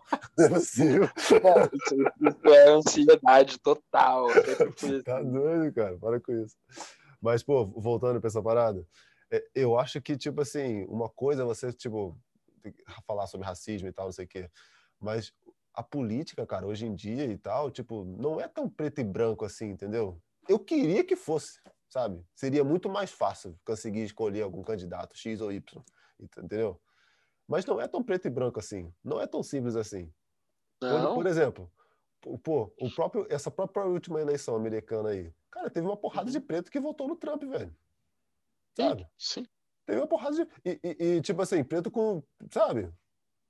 Então, tipo assim, porra, não, aquelas pessoas são ruins, aquelas pessoas são racistas, são tem, tem, tem, uh, tão, tão alienadas, né, como o marxismo fala e tal. Não, cara, tipo assim, é uma opinião, porque não é preto e branco assim, ele tá vendo de uma outra forma, e o, o democrata vê de uma outra forma. Entendeu? Então, eu vejo assim, eu vejo que, que, que é uma discussão muito complexa e tal, entendeu? Você falar, tipo assim, contra o racismo e tal, não sei o que, beleza, tal. Agora, você tomar alguns posicionamentos e tal, políticos, que são coisas que, que às vezes nem não me envolvem, sabe? Tá, tá ligado? E às vezes, até esses mesmos atletas, né? A gente, às vezes a gente olha, a gente acha que, tipo, eles têm todo o poder de influência e tal, de fazer isso ou aquilo. Cara, e às vezes, dependendo, às vezes não tem, tá ligado? Às vezes não tem isso tudo, entendeu? Às vezes é muito mais... É, às vezes é muito mais interessante eles falarem tipo do tema do racismo, tipo assim, não, que eu de, de trabalhar duro, de vencer, de não ser vítima e tal, não sei o que, lá, lá, lá em vez de ficar, tipo assim, uma política pública X ou Y, entendeu? Porque não é preto e branco assim, é muito complexo, entendeu? Pelo menos eu, Sim, eu, eu, eu vejo assim, tá ligado? Eu, entendo, eu entendo, mas a ideia de você se posicionar é justamente para poder gerar alguma, alguma, alguma mudança, entendeu? É, é, é por isso que eu vejo a importância, porque é o seguinte, cara, se hoje realmente a gente conseguiu conquistar alguma coisa, o mínimo que seja, foi porque isso foi debatido, foi porque isso foi conversado numa ideia de botequim que virou uma política pública e que acabou com a segregação, por exemplo. É, é isso que eu estou querendo dizer. Se não fosse o debate, a gente ainda continuaria na mesma coisa, sabe? Na mesma ideia. Então, eu, eu não, acho importante. O, o, o diálogo, né? Nem, não falo nem debate, né? Porque debate dá o sentido, tipo assim, não. Não, é porque. É... Não, eu sei, é, exatamente. Só para só explicar. Tipo assim, debate dá aquele sentido, tipo assim, ó, eu tenho uma ideia e uh, eu vou defender, eu vou defender os azuis, você vai defender os vermelhos e, e acabou, entendeu? Isso é racismo, antirracismo, fascismo, antifascismo. Não, não é, não é tão simples assim. Mas você tem uma ideia e você conseguir ter realmente um diálogo mesmo, não um debate, mas você tem um diálogo, você você está disposto a tipo não, cara, eu estou disposto a aprender. Talvez eu tenha alguma coisa que, que eu possa, que eu precise aprender também, sim, entendeu? Esse aqui é o diálogo, é isso que vai mover. Porque depois você começa a fazer ah, debate, debate, você vai crescer? Não, você só fica batendo no outro. Tá ligado? Não, o debate, por dizer, é você pegar um assunto e falar sobre ele, né? Debater sobre aquele assunto, não de brigar realmente. Sim, sim, um sim. Ponto. Mas tá com a cabeça aberta para realmente. palavra de, de diálogo, né? Mas é isso mesmo, é isso mesmo. Sim, sim. Mas, é, mas a política é isso, cara. A política é o cara que pensa A, o cara que pensa B, e eles entram, eles dialogam e acham um bem comum ali para os dois. E, e aí que vem o diálogo, e aí que vem essa importância dessas conversas. Então, por isso que eu acho que é importante a gente se posicionar. Porque com o mínimo de posicionamento que teve, a gente conseguiu algumas mudanças, cara. E mudanças essas que estão longe de acabar, né? Mas a gente também não vai ver muita mudança, assim, muita coisa extraordinária, a gente vai morrer, a gente não vai ver. Porém, é, tem que ter, tem que ser conversado, sabe? Tem que tem, tem que tem que estar tá em pauta. É um assunto que tem que estar tá em pauta. Sim, porque sim. porque é muito fácil, é muito fácil para a galera que não vive isso na pele falar que a gente está de vitimismo, sabe? É muito fácil. E isso eu falo, cara, justamente porque eu já cansei de ser parado pela polícia voltando da faculdade de camisa, calça social, sapato com um monte de código civil, código a cara assim, sabe, de de pô, mano, bandido não anda assim, sabe? É, o cara tá, o cara tá ali do lado da faculdade voltando. E aí?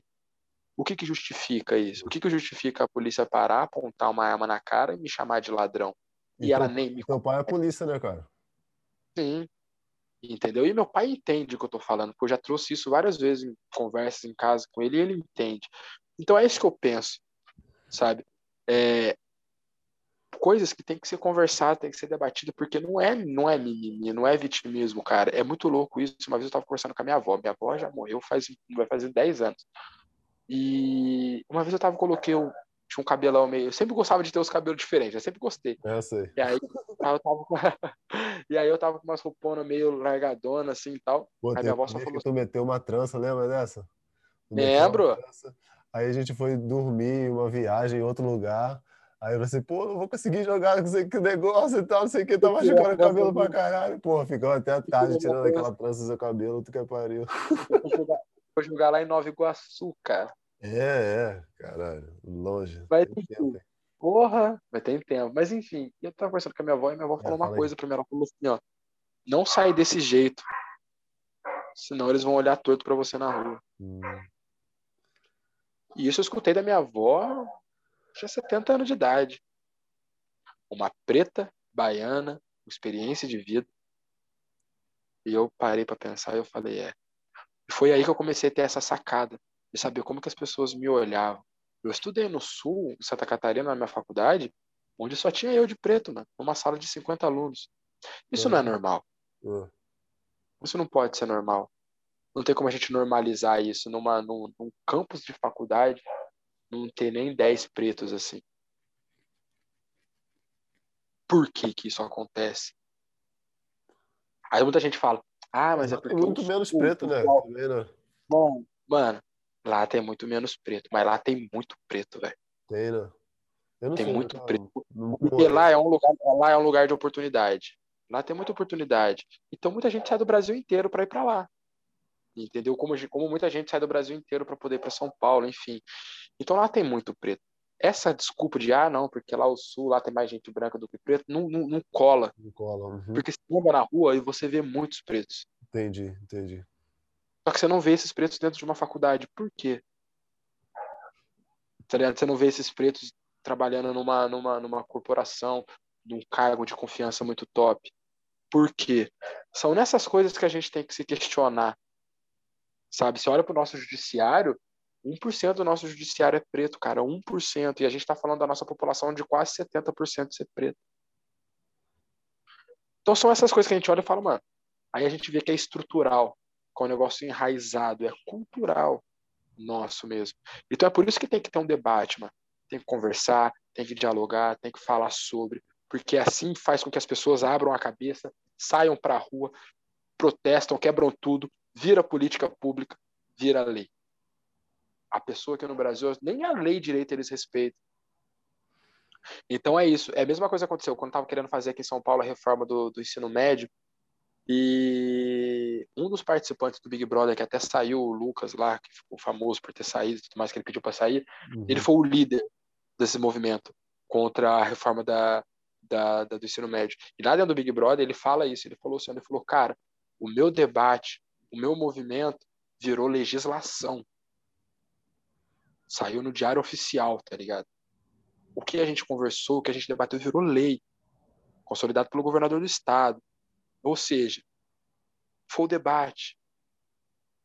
Se essa galera parar de debater, mano, as coisas vão parar por isso mesmo. Porque, mano, essa galera não quer que nós chegue em lugar nenhum, velho. Lugar nenhum. Então é por isso que eu acho importante. Principalmente se você tem uma, um, um, um poder de influenciar, tem um poder de, de realmente falar, galera, não é muito por esse caminho. Isso eu tiro, cara, pelo próprio Joel, cara. Eu acompanho o cara e o cara conseguiu me influenciar a acordar cedo, a treinar, a focar, a ter disciplina. Uhum. Cara, a gente pode levar isso pro lado errado, não, não, não é, generalizando, enfim, nem também culpando as pessoas, mas, por exemplo, o pastor lá, o Silas Malafaia, o cara ele vai num culto dele onde tem 5 mil pessoas em um dia, em um horário do culto. O cara, dá, o cara faz culto duas vezes no dia. De manhã tem 5 mil e de noite tem 5 mil pessoas. Qualquer coisa que ele falar lá na hora, mano, a galera vai fazer vota em fulano, compra coisa X, faz Y, a galera vai fazer. Ele tem um poder muito grande de influência. Aí que vai.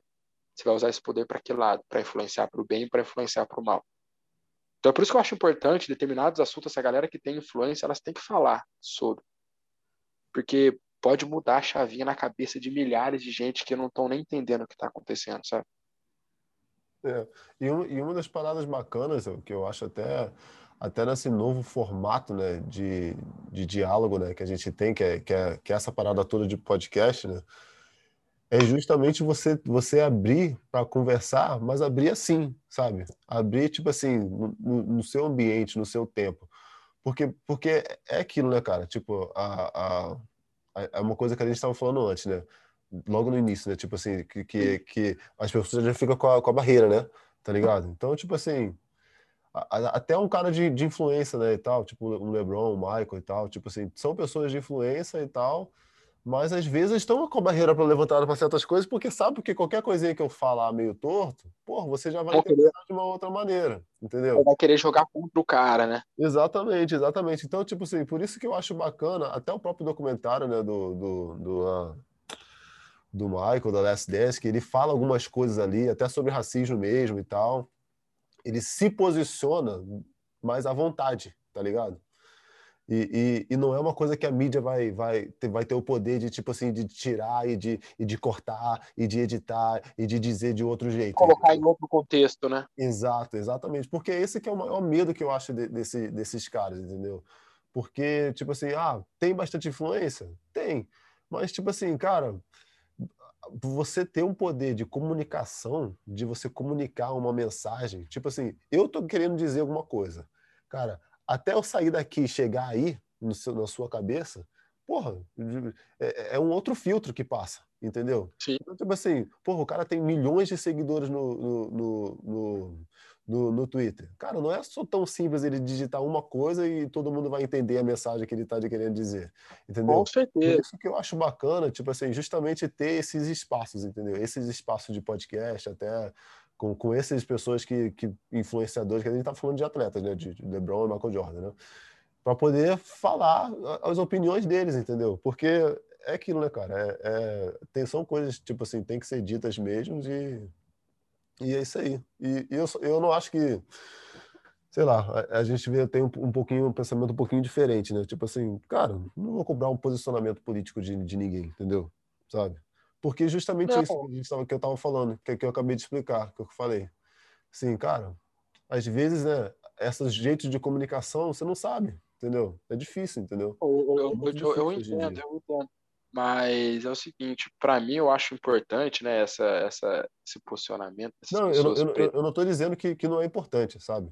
Bom, você, falou, você falou que você não vai exigir isso das é, pessoas, é, né? Eu acho importante, mas assim, a, a, a, cada um tem que fazer no seu nível, tipo assim, de, de conforto e que está à vontade de fazer, entendeu? Eu acho que, primeiramente, você tem que fazer na sinceridade. Sim. Eu acho sim. que você tem que, você tem que fazer um posicionamento se realmente você acredita naquilo que você está falando, entendeu?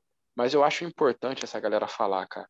Eu acho importante essa galera falar porque toma, toma outras proporções. Olha pra você ver que é muito doido. Não só essa galera falar, mas é igual você, você falou assim, ah, não, tem o povo, né? Tem muito negro que é republicano e que votou no Trump e tudo mais. o racismo, ele não conseguiria ser o racismo, né? Ele não conseguiria ser estrutural se ele não passasse pelos próprios negros. Porque os negros, eles não são racistas, mas os negros, eles reproduzem um racismo. E a minha família é muito assim. Eu tenho muita gente dentro da minha família que pensa dessa forma. Sabe? De, de, de são pessoas pretas, mas são pessoas que têm um pensamento racista. De ter tido uma construção total. É, às vezes então, até coisa do, do cabelo e tal, de alisar. É, exatamente isso. Alisa o cabelo porque acha feio o crespo, enfim. E, e aí é a hora aqui de, de, de ter o debate, ter a conversa, o diálogo, realmente para a gente reafirmar as nossas raízes, né? para a gente reafirmar. E é muito louco, né, cara? Porque a gente está no século XXI, em 2021, e a gente ainda tem que se reafirmar. A gente ainda tem que olhar para o espelho e falar que o nosso cabelo é bonito, que a nossa boca é bonita e que a gente não é bandido. E é muito louco, cara, porque uma pessoa branca, ela nunca vai saber disso, mano. Ela nunca vai ter a noção do que, que é sair para a rua e, por exemplo, isso já aconteceu comigo no sul. Uma vez eu fui tentar ajudar a mulher a carregar a compra dela. Mano, a mulher morava na frente de casa, tá ligado? Ela me via todos os dias, ela sabia que eu não, eu não sou bandido. Me via chegando calça social, sapato social. E uma vez ela voltando do mercado, ela, mano, ela tava toda torta, assim, a senhora, coitada, com um monte de compra. Eu falei, putz, já que ela mora na frente de casa, tô saindo do mercado também, vou ajudar ela, né? Mano, cheguei nela, falei pra ela, falei assim, oi, quer ajuda? Ela correu, mano. Ela correu. Lucão, ela correu, mano. Na hora, assim, parece que ficou leve as sacolas na mão dela, tá ligado? E ela correu. E eu parei, eu. E você se culpa. Porque eu olhei pra minha roupa, eu pus a mão no meu cabelo, falei. É muito louco. E é a mesma coisa quando você vê uma mulher. Uma mulher tá parada num ponto de ônibus. Aí passa um cara e fala, é gostosa. E mexe com ela. E ela se olha. Ela fala, mas caralho, mas será que eu tô com decote muito aparecendo? Será que eu tô com short muito curto? Ela se culpa. Uhum. É isso que eu tô querendo dizer. Nessa situação, um homem nunca vai entender o que uma mulher passa, como um branco nunca vai entender o que um negro passa, porque. Mas é, é, mas é, mas é esse tipo de diálogo que a gente tem com todos, né? Com os brancos, com os homens, né? Pra gente criar, levantar, né?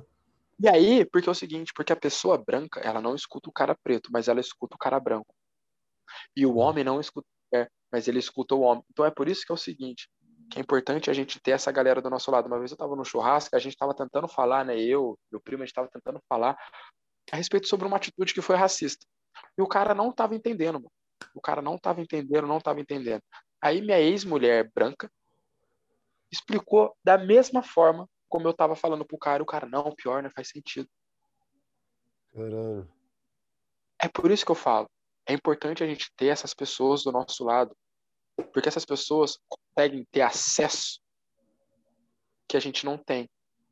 É muito mais fácil eu chegar e falar para você, falar assim, ó, Lucão, você foi machista ali com a mina, porque você agiu tal, tal, tal, tal, tal. Você pode falar, ô, pô, Luiz, é verdade, mano. Agora, se essa menina chegar e falar pro cara, você vai achar qualquer tipo de desculpa. Não, mas é porque eu não quis dizer isso, porque você não assume. Uhum. Isso, isso é cultural. Eu li um livro sobre isso que fala, é cultural. É cultural, é da cultura do ser humano. Uhum. Entendeu? Então é por isso que eu acho importante a gente trazer para o nosso lado esse povo, conversar e que esse povo consiga passar a mensagem para o povo dele. Entendeu? Então, por isso que eu sempre sou um cara muito defensor desse tipo de diálogo, cara. Eu acho que tem que conversar, e principalmente nesse espaço, como você falou, é. do podcast, onde você não precisa estar com a sua barreira ali, é, caralho. mais longo, que aí dá para a pessoa ter uma ideia e tal, pra, tipo, vai ver, já duas horas de, conversa que a gente está tendo agora, até é. aqui. É agora que começa a vir essas paradas bacanas e tal, entendeu? Sim, sim. Então, então, então é por isso que a gente tem que parar, analisar o que, que a gente precisa conversar, o que, que precisa ser debatido e botar em prática. Entendeu? Eu acho importante. É por isso que eu sou um cara totalmente defensor do diálogo. Mas eu não, eu não sou um cara também tapado, não, assim, extremista, sabe, cara? Eu sou. Eu acho que eu, eu só defendo que o, que o nosso povo não morra, né? nosso povo não seja a maior população carcerária. É isso, entendeu? É, é isso. E, e, e, é várias, e isso é várias maneiras de fazer, né? Diferente, né? Ah, é Sim. política pública, mas é também uma é também uma inspiração, entendeu? É também você ver, olhar para um cara e ver assim, não, caraca, eu consigo, caraca, eu não, não, não vou deixar de ser vítima, pô, eu tô numa situação aqui, tô na favela, tô em tal lugar, não, vou me, vou me mover, vou, me, vou sair daqui. Até o próprio, o próprio o Joel, né? Joel, Joel é negão também, né? É, o Joel é negão também. Negão. Então, então, tipo assim, ele, você conseguiu olhar para essas pessoas e ver assim, não, caraca, pô, o cara tá ali pô, eu consigo chegar ali também, entendeu? E era, uma, e, e era, uma, coisa que a gente tava falando antes também, né? Tipo assim, não, tá uma, o cara tá, numa, tá na caminhada, que a gente falou no lance da caminhada, tá na caminhada, mas ele tá um pouco mais à frente, tá ligado? E dá para chegar, entendeu? Dá, dá. E é justamente isso, tipo assim, a, a, às vezes a gente, eu acho que o brasileiro, né, ele, ele, ele, ele tá começando a mudar, né? Eu acho que o mundo tá começando a mudar isso, tipo assim, a maneira que a gente faz uma mudança, né, que a gente impacta a vida de outras pessoas, nem sempre é por, um, por uma política pública, tá ligado? Às vezes a gente não precisa de uma política pública, tá ligado? A gente precisa de uma inspiração, a gente precisa de um diálogo, a gente precisa de uma conversa, a gente precisa de, de uma motivação, sabe? É aquilo que o, que o Cortella fala, né? É. É, faça o o que, que você pode fazer com as condições que você tem, até você ter condições melhores de fazer mais do que você pode fazer. É. Então, é, é, é, tipo isso, eu consigo te entender essa ideia, tipo assim, ah, o cara tá lá numa favela e ele olha assim para alguém e fala, puta, mano, esse maluco chegou lá. Eu vou correr atrás, eu vou dar meu esforço, eu vou focar, eu vou ter constância, eu vou ter disciplina. É isso que eu falei. O caminho, ele é mais longo. Sim. Mas tem um possível sucesso ali também. Tem, pô, tem. Com certeza. Mas, mas a gente não pode esquecer que o caminho é mais longo. A gente também não pode querer colocar no mesmo patamar a galera. Porque as oportunidades são diferentes, cara. Eu conheço empresários, conheço pessoas que têm dono de empresa. Os caras falam o seguinte: olha, dependendo do CEP que vem no currículo, eu nem chamo para entrevista. Caralho. Sabe, mano? Então não tem como a gente chegar e falar que a galera, todo mundo tem as mesmas oportunidades, porque não tem. Uhum. Não tem. É a mesma coisa nessa questão do Covid. A galera fala, ah, tá todo mundo no mesmo barco. Não, não tá. Uhum. Porque para mim é fácil fazer um isolamento, mano, porque só mora eu, minha mãe e meu irmão. Agora vai falar lá na comunidade, num, num, num, num barraco, que é um cômodo só que mora 10 pessoas. E tem dinheiro para comprar máscara para uma. Uhum. Todo mundo no mesmo barco, tá ligado? Sim, com certeza, com certeza. E tipo assim, você falou uma parada interessante, cara, que é uma parada que eu acho que a gente tem que nesse diálogo, né, que a gente está tendo e tal, até para as outras pessoas também, é, é a gente é a gente querer mesmo, as mesmas oportunidades, entendeu? Não é o resultado, sabe? Não é um, um, um corta-caminho, entendeu? Mas é ter a mesma oportunidade, entendeu? Ter, ter, ter, ter as mesmas chances, sabe? Que é aquilo que você falou, ah, a caminhada é mais longa. Não, de que forma que a gente consegue fazer uma caminhada igual para todo mundo? entendeu? E só ser só uma, uma e só ser só uma questão de vontade, de querer, de sucesso, de sucesso para um é diferente de sucesso para outro, de caminho e tal, entendeu? Então, tipo assim, de que jeito que a gente faz isso mais igual de oportunidade? Todo mundo tem as oportunidades parecidas, entendeu? Então, um, um, exemplo, um exemplo que é muito... Políticas públicas trabalhando para isso, né? Para igualdade, mais de oportunidades, porra, esse que é o bacana, entendeu? Sim, sim, um exemplo disso muito prático, cara, que é um exemplo que muita gente critica, mas é o exemplo da cota racial. Né? As cotas raciais e as cotas sociais, elas são muito importantes, porque se você parar para poder fazer uma análise das universidades, você vai ver que tem muito menos preto do que branco.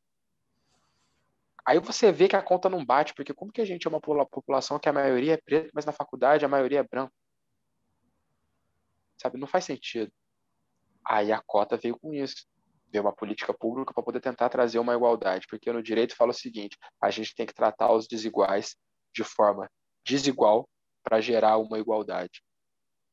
É isso, é essa a ideia da cota, cara. A cota não é corta caminho. A cota não é para ah, não para favorecer um grupo, não. A cota simplesmente está falando assim, ó, migão, por causa de mais de 300 anos de escravidão, o povo preto não pôde poder ter, ter acesso a uma universidade.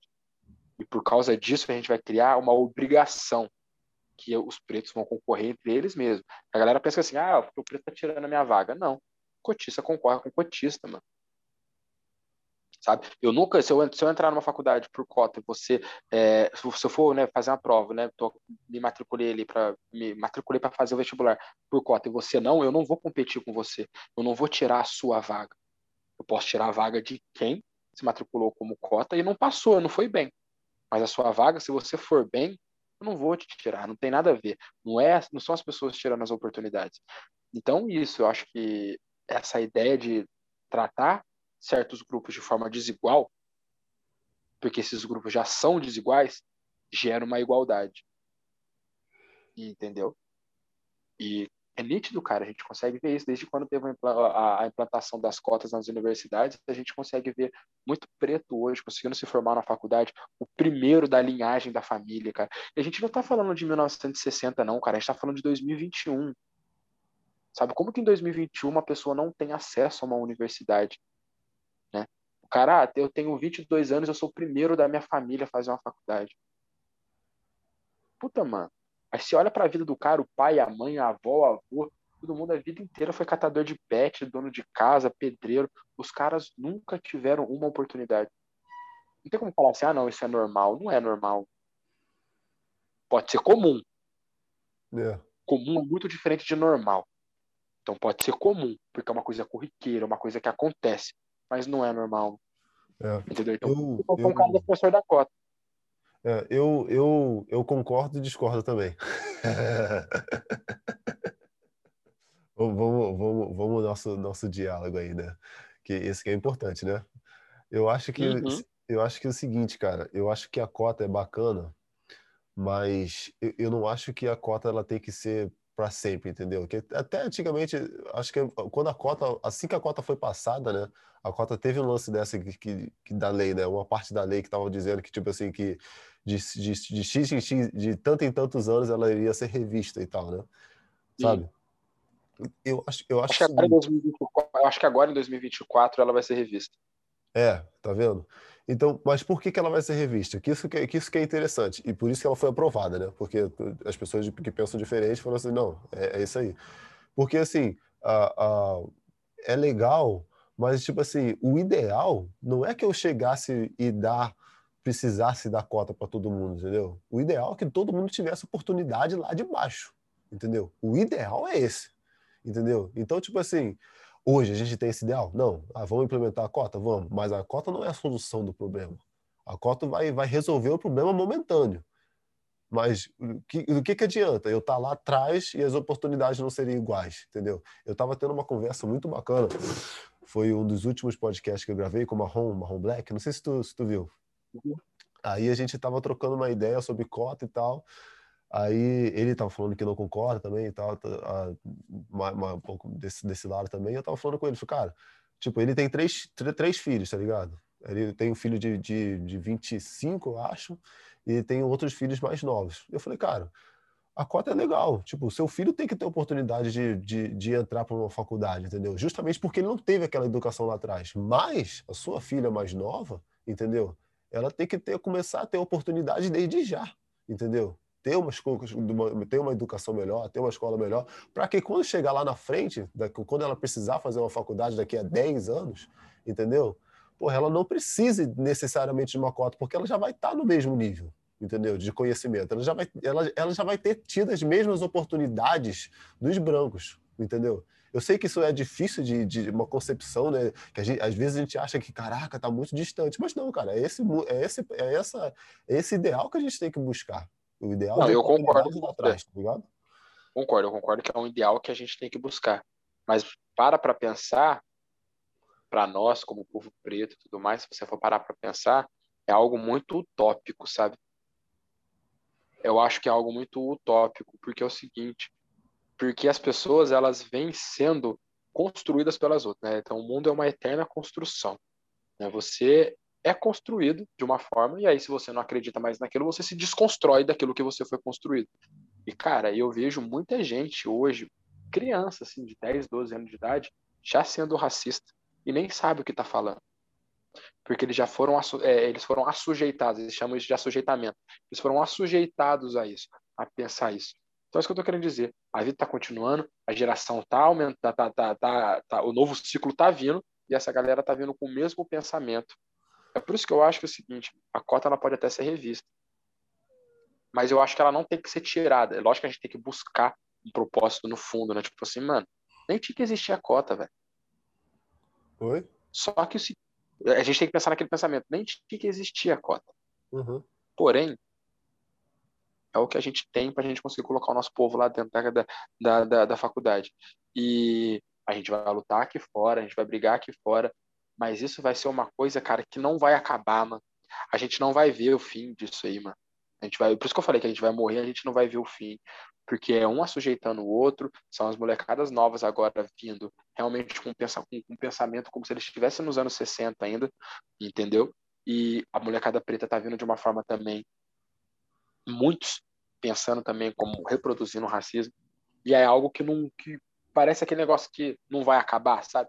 Que fica só rolando, rolando, rolando, rolando. É por isso que eu defendo. Tem que rever, tem que rever a cota, pode rever a cota.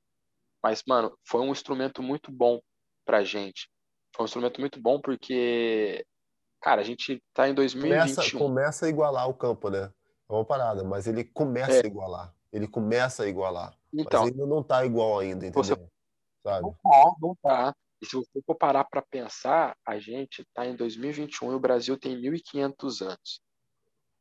De 1.500 anos, o Brasil teve 388 anos de escravidão. Cara, você consegue entender que faz muito pouco tempo a gente está falando de história de um país.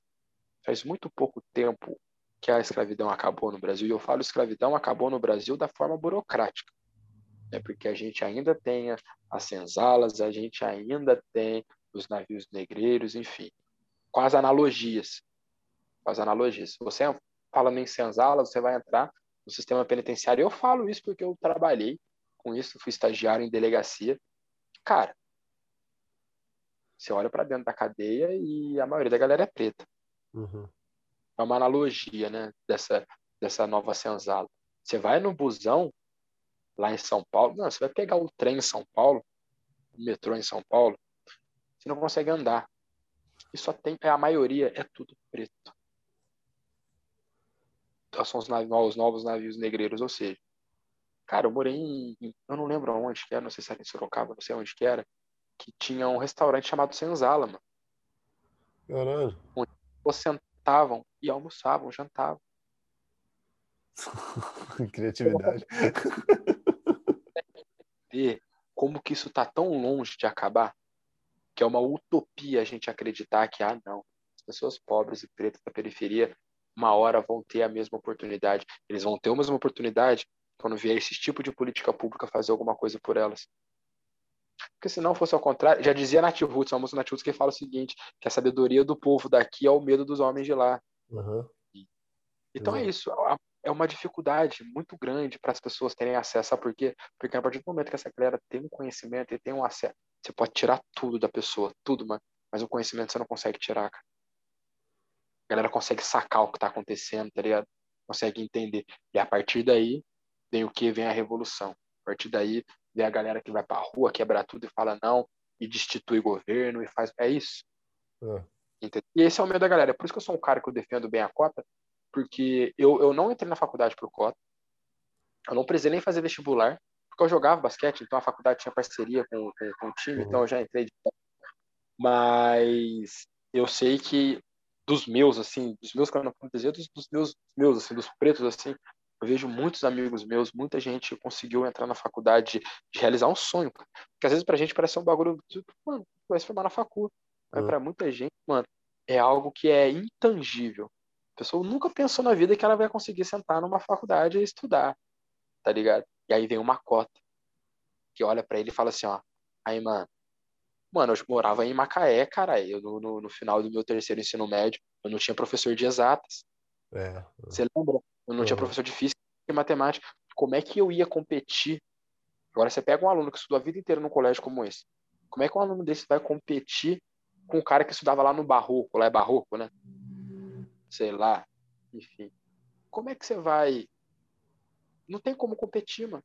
Eu não tinha aula de matemática, física e química no terceiro ensino médio para poder fazer um Enem, mano.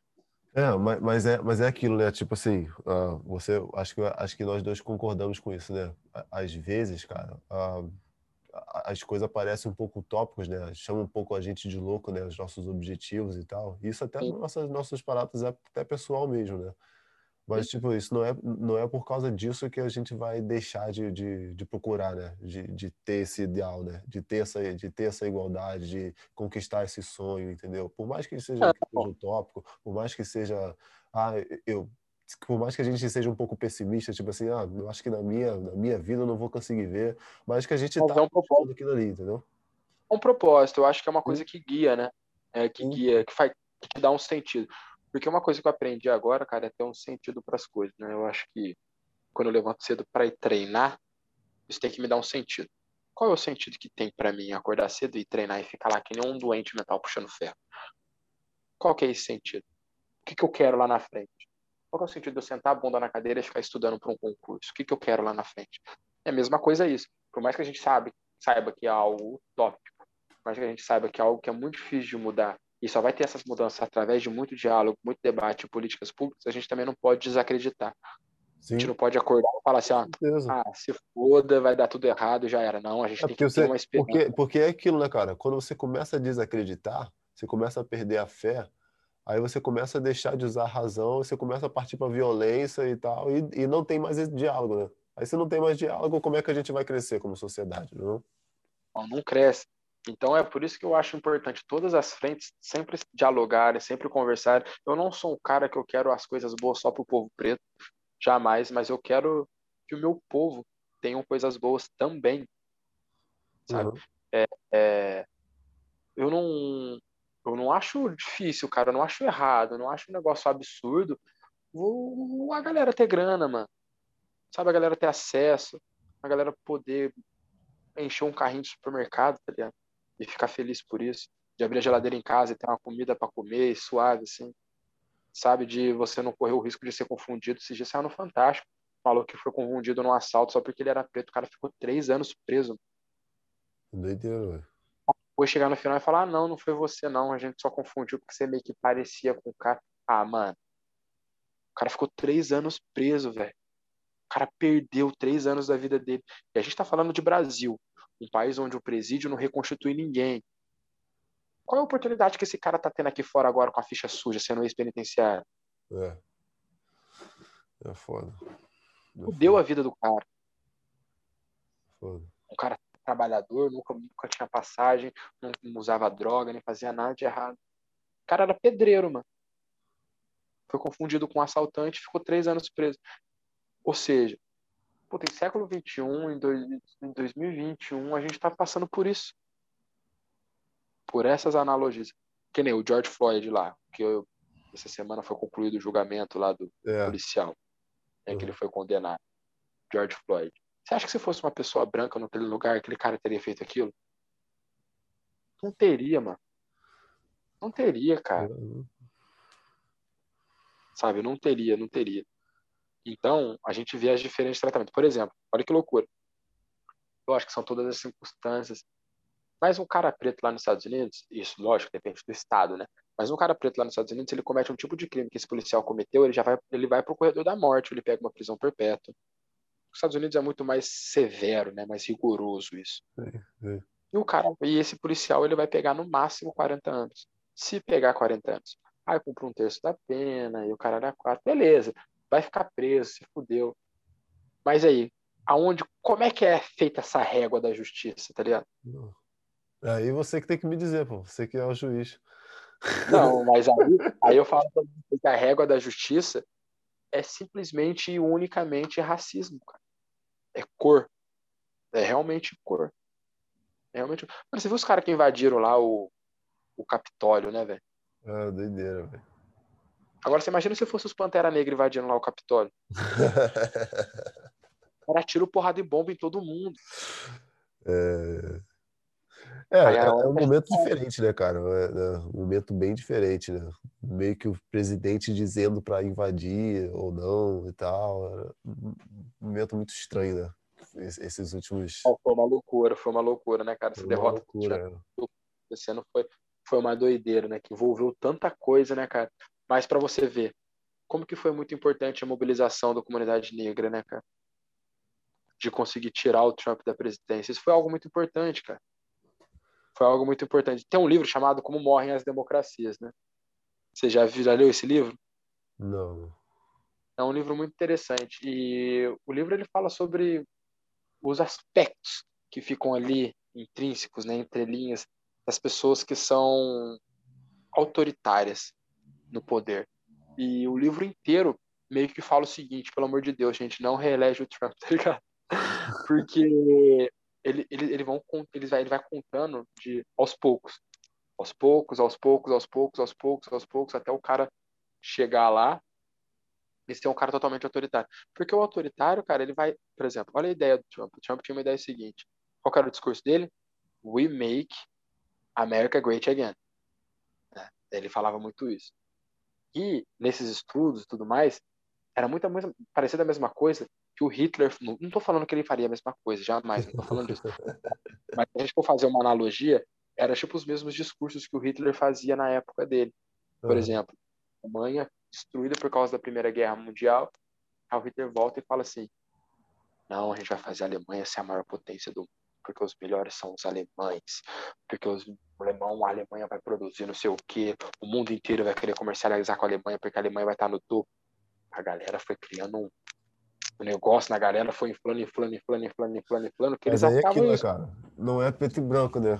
A gente vê o Trump aí, foi um dos presidentes que mais tirou o, o, o, o soldado americano, né, de frente de guerra, né? Contrário de, do presidente negro anterior, que foi eleito e tal, que teve todos os seus dias em guerra. Então, por isso que eu falo, cara, política, quando começa a envolver muita coisa, tipo, não é preto e branco assim, entendeu? Não é tão simples, tá ligado? Não, sim, sim. Mas tem que ver aquele tem que ver aquele negócio também, né? O Trump tirou a galera de lá, mas o quanto que isso foi conveniente para o governo dele? Óbvio, né, cara? Tudo que quer fazer porque é conveniente pro governo dele, óbvio. Tudo bem. É isso. Então, todo, gente, todo político tem... é isso, entendeu? Esse sistema é, político, todo presidente vai fazer isso. A gente não tem que parar para pensar e achar que. E, e tinha que ser o contrário, né? A gente tinha que parar para pensar que realmente o cara foi eleito para o cara poder estar tá defendendo os direitos das pessoas que colocaram ele lá. E não, ele está lá só para defender realmente os direitos pessoais deles. E é isso que, é isso que é o grande problema. Enquanto o, o, o seu desejo pessoal estiver à frente do, do, do, desejo comum das pessoas, a política sempre vai ser falha. É o que a gente é, é, foi o que aconteceu no Brasil, nos, nos governos que a gente teve anterior, anteriores, é o que está acontecendo no Brasil hoje. E, e, é isso, cara. Por exemplo, tá morrendo não sei quanta gente por, por, por dia aí por causa do Covid e aquilo. Putz, faça uma política a favor disso, mas perco uma base que me apoia, que são os extremistas, enfim, sabe?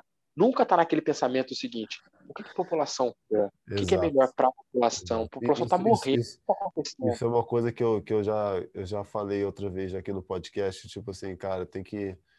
Eu acho que no mundo inteiro, cara, tem que rever o jeito que é feito política, entendeu? Porque a gente tem um concurso de popularidade a cada, três, a cada dois, quatro anos, entendeu? E, e cara, é, é, é isso que vai ser julgado? Tipo assim, a, a gente tem um concurso de popularidade vai confiar naquela pessoa durante quatro anos para fazer um negócio e, de, e, e, do jeito que a mídia vem hoje em dia atacando tudo e todos, então a, acaba criando um, um, inimigo. O inimigo é o que ganha, né? Então na próxima eleição, aí o cara que ganha na próxima eleição quer desfazer tudo que o outro cara fez naquela. Então assim fica um negócio doido, né, cara? Tipo é um é, jogo de ego, né, cara? Eu acho que eu acho que essa galera aí eu não, é sei, só... eu não sei como que pode ser refeito ainda, mas tipo assim, eu acho que eu acho que a gente, eu acho que a gente está à beira de disso, talvez nos próximos 30, 40 anos aí. Cara, a gente, a gente tem que tomar muito cuidado porque o Brasil está numa situação muito ruim. E a gente tem que tomar muito cuidado em quem que a gente vai selecionar, né?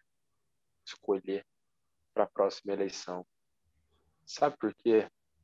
Porque, mano, é, é um retrocesso muito grande que está sendo desenhado, sabe? É um retrocesso muito grande, cara. Eu tô vendo, lógico a pandemia influenciou muita coisa, eu não tô falando que não. Mas a atitude do governo também influenciou em muita coisa. É, tô, né? não precisa... Nem tô vendo tanta coisa. Então, mas, não a atitude do governo, eu vou até, vou até reformular, né? A inércia deles. Cara, eu conheci gente que era engenheiro e, e jamais menosprezando, mas eu vi gente que era engenheiro e começou a trabalhar de Uber. Tá ligado? O engenheiro que eu falo, o cara é doutorado, o cara era quatro, tinha um salário de 22 mil por mês, o cara tá recebendo três contos. Então, é, tem o fator pandemia, mas o que, que foi feito durante a pandemia para poder tentar salvar essa galera? Sabe? Então é, é muito importante a gente saber que futuramente, cara, vai ser muito. O pior momento da guerra é quando acaba a guerra para reconstruir tudo. Né? Os anos mais fodas que a Alemanha passou depois da Segunda Guerra Mundial foi para tentar reconstruir tudo. Que acabou o país. Mas é, é isso. Quando passar essa pandemia, as coisas começarem a melhorar, as coisas começarem a abrir para a economia voltar realmente a girar 100% como sempre foi, é, o pau vai comer, mano. Aí vai vir a recessão gigantesca, porque aí o Estado vai ter que secar e tudo puder secar, as empresas vão ter que secar mais ainda do que já estão secando, vai ser mais gente mandada embora. Automaticamente o que? O crime aumenta. Mano, é muita coisa, cara. É um, é, é, é um fator, é, é um. É, um, é isso não só no Brasil, né? no mundo todo, né? Tipo, a quantidade de dinheiro que foi impresso, cara, a quantidade de dólares que foi impresso nos últimos eu, eu não lembro exatamente a estatística, né? Mas eu vi em, em algum lugar que, tipo, nos últimos, nesses últimos 18 meses de pandemia, foi impresso, tipo, 40% de todo o dinheiro, de todo o dólar que foi impresso, desde os anos 70 até agora. Ou seja, tipo assim, 50 anos aí, sabe? 50%. Essa foi... vai voltar. É, tipo assim, que forma que a conta vai bater, né? e vai ter que pagar isso, mano. Não tem o que fazer, mano. Vai ter que pagar, tá ligado? Então, eu acho que a gente tem que prestar muita atenção no que, que vai ser no futuro. A gente é. tem que escolher mesmo, assim, consciente, cara. E não ir por ideia, assim, ai, por ideologia, ai, por causa. Não, mano. Mas uma coisa que falta muito pro brasileiro, cara, isso é muita cultura do brasileiro, é realmente estudar em quem vai votar, sabe? Saber ver proposta, ver plano de governo, sabe? Os caras vai tipo assim, ah, mano, o cara não gosta de preto, eu vou votar no cara. Ah, e o cara é, é, é PT, eu vou votar. Não, mano, não tem nada a ver de partido, não, não, tem nada a ver. Porque entender que não é um, só um concurso de popularidade, é sério, né, cara? Por isso que é bacana mano, estudar, ver os é, é, é, é, o seguinte, mano, é um cara que vai estar tá lá, que durante quatro anos ele vai estar tá comandando a nossa vida. Eu fui num show do Racionais uma vez, na época do impeachment da Dilma, que o Mano Brown, ele falou o seguinte, ele falou assim, Aí, rapaziada, e a galera que mais. tipo, quando você tá no plano do... Quando você discute o plano do governo, você está discutindo as ideias, né? Você não está discutindo a pessoa em si, né? Porque a Exatamente. pessoa é. Sabe? Exatamente. E a gente precisa saber o que está acontecendo. E o Mano Brown no show ele falou assim, rapaziada. Eles lá estão decidindo o futuro de vocês. E vocês não estão nem sabendo o que está acontecendo, mano. E é isso, sabe? É essa crítica que eu, que eu, tipo assim, pra galera que tá vendo e tudo mais. É um negócio que tem que deixar bem claro, assim, ó, mano. Os caras lá, eles estão decidindo a nossa vida, mano. Eles estão decidindo o nosso futuro, o tanto de imposto que a gente vai ter que pagar, o tanto de salário que a gente vai receber, o quanto que é um salário mínimo, quanto vai deixar de ser, enfim. Tudo, mano. Tudo, tudo, tudo, tudo. Os caras estão decidindo. A gente não, a gente tem que estar a par de tudo, cara. A gente tem que saber de tudo, sabe? Aí eu fico, puta, é isso, tipo, ah, não, não, não me interessa por política. Tudo bem você não se interessar por política, faz todo sentido para você, você não se interessar, legal. Só que na hora que o negócio ruim acontecer, você vai ser o primeiro a falar. Ah, porque é complicado. Mas na hora de você estudar plano de governo, estudar uma candidata, não, mano, você recebeu 50 conto para votar no mano, tá ligado? Sim, sim. Isso é muito do Brasil, cara. Teve eleição municipal ano passado, cara. O que tinha de boca de urna era absurdo, mano. O que tinha de gente oferecendo 50, 100 conto para poder votar e muita gente recebendo. Sim, cara, com certeza, mano, com certeza. Eu concordo contigo, cara. Acho que tem, tem, tem muita coisa que a gente precisa rever, né? Eu acho que. E, e se tem uma parada boa, né, que a gente puder, puder tirar né, dessa pandemia, né, é que é que da gente ter um tempo, né, para pensar, né? Porque querendo ou não, tipo assim, às vezes a gente fica, né, no, tanto nessa correria, né, do dia a dia e tal, e a gente não consegue, ah, fica, né, vidrado no telefone, no celular, e a gente não está conseguindo tanto ver né, o nosso mundo à volta. Então, eu espero que uma, uma das coisas boas né, disso tudo, né, dessa pandemia todo, desse lockdown todo, tenha, tenha sido essa, né? e até para a gente rever ah, o diálogo, né, os debates, os embates, a gente rever a política, rever, rever o, o de que jeito que a gente faz política e tudo mais, e, e tá voltando mais para frente. Amigão, o cara, você tem mais alguma coisa aí para dizer? Ia... Não, eu só ia falar, eu só, só para a gente finalizar, eu só ia falar que é, acho que essa pandemia ela veio né, para nos ensinar muita coisa. Eu acho que a gente nunca vai dar, a gente nunca pensou que fosse dar tanto valor para as coisas mínimas da vida, como poder dar um sim, abraço. Sim, com certeza. E, e agora eu acho que é um momento ideal para a gente realmente sentar, agora que a gente tem o tempo, né, sentar e avaliar o que, que a gente quer para nossa vida depois disso tudo, é um propósito. Né? Então, tipo, um, um, um recado que eu deixo pra galera que vê é, tipo, mano, se questione. Se questione. Pare, olhe pro espelho e fala assim, mano, qual é o meu propósito? O que que eu vou construir nessa vida, sabe? O que que eu vou fazer? O que que me faz levantar todo dia de manhã e trampar, escutar o meu chefe encher o meu saco? Sabe? O que que faz ter essa gana? Se questionem, sabe? Tá feliz na situação que você tá hoje? Não. Se a situação que você está hoje não te faz, não, você não está feliz, isso não te faz se mover, nada vai fazer. Exato. Então se questione. É, para finalizar é isso. Se questione. Olha para o lugar onde você está e pergunte: é aqui que eu quero estar? Tá? E pergunte também aonde eu vou chegar, qual é o meu propósito. Eu acho que é isso que eu tenho tentado fazer nesses últimos uhum. meses aí e eu consegui me encontrar bastante. Isso aí, isso aí. E não se, e não se frustre, né? Se, se frustre, mas de uma maneira saudável, né? Que é, é, eu tá, fiz o último, o último podcast que eu gravei com, com um amigo meu, o Brandão. Aí ele tava, eu falei disso, né? Falei, cara, a gente tem que tomar cuidado para não se frustrar, né? Ele falou assim, cara, você tem uma escolha. Ou você se escolhe para você se frustrar agora, ou você vai se frustrar daqui a 50, 40 anos e já aconteceu e não tem mais como voltar, entendeu? Então, tipo assim, Boa. É, então, é, é, saúde mental também é muito importante e, e, é isso aí. Sempre desafiando, sempre indo para frente e sempre comparando com nós mesmos, né? Isso é uma parada. Com certeza. E aquela parada, né? De ontem. Seja, seja herói de si mesmo, né, velho? Exato, com certeza. Cara, amigão, brigadão aí pelo papo. Em breve, eu, quando a gente começou a trocar ideia, eu falei assim, não, cara, a gente vai ver um mês aí que eu vou aí. a gente gravar. Quê? Mas vai rolar, a gente vai gravar mais rolar, um aí, vai ser presencial.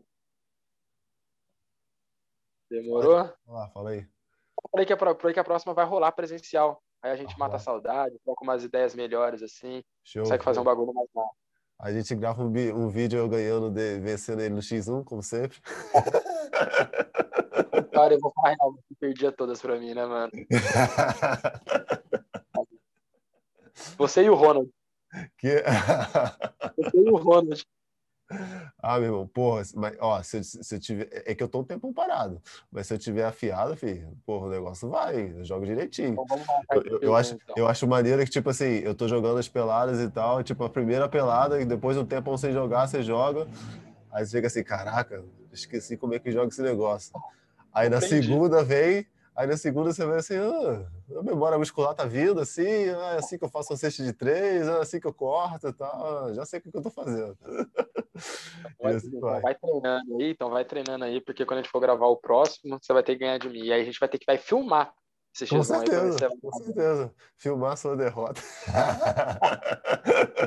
Ou a minha, né, cara? O, o, mais importante, cara, o mais importante é a, a gente estar tá competindo e tal, a gente fala isso. acho que no esporte isso é muito saudável, né? De estar, tá, de tá, né? Tipo, oh, eu sou melhor, não sei o quê.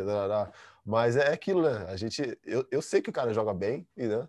Ele sabe que eu, que eu também jogo direitinho, tento, uhum. e, e a gente vai um, um, um tentando fazer o outro mais forte, entendeu? Porque o cara só fica mais forte quando, tá, quando é desafiado, quando é, é quando é batido, né? O ferro só fica forte depois de tanto né, bater lá. Então, acho que para fechar isso, acho que tá, tá bom. E valeu, galera, ter escutado até aí. Tamo junto, valeu, amigão. Forte abraço. Obrigadão e tamo junto e sucesso para todos nós. Tamo together, brother. Valeu, um abraço. Um abraço.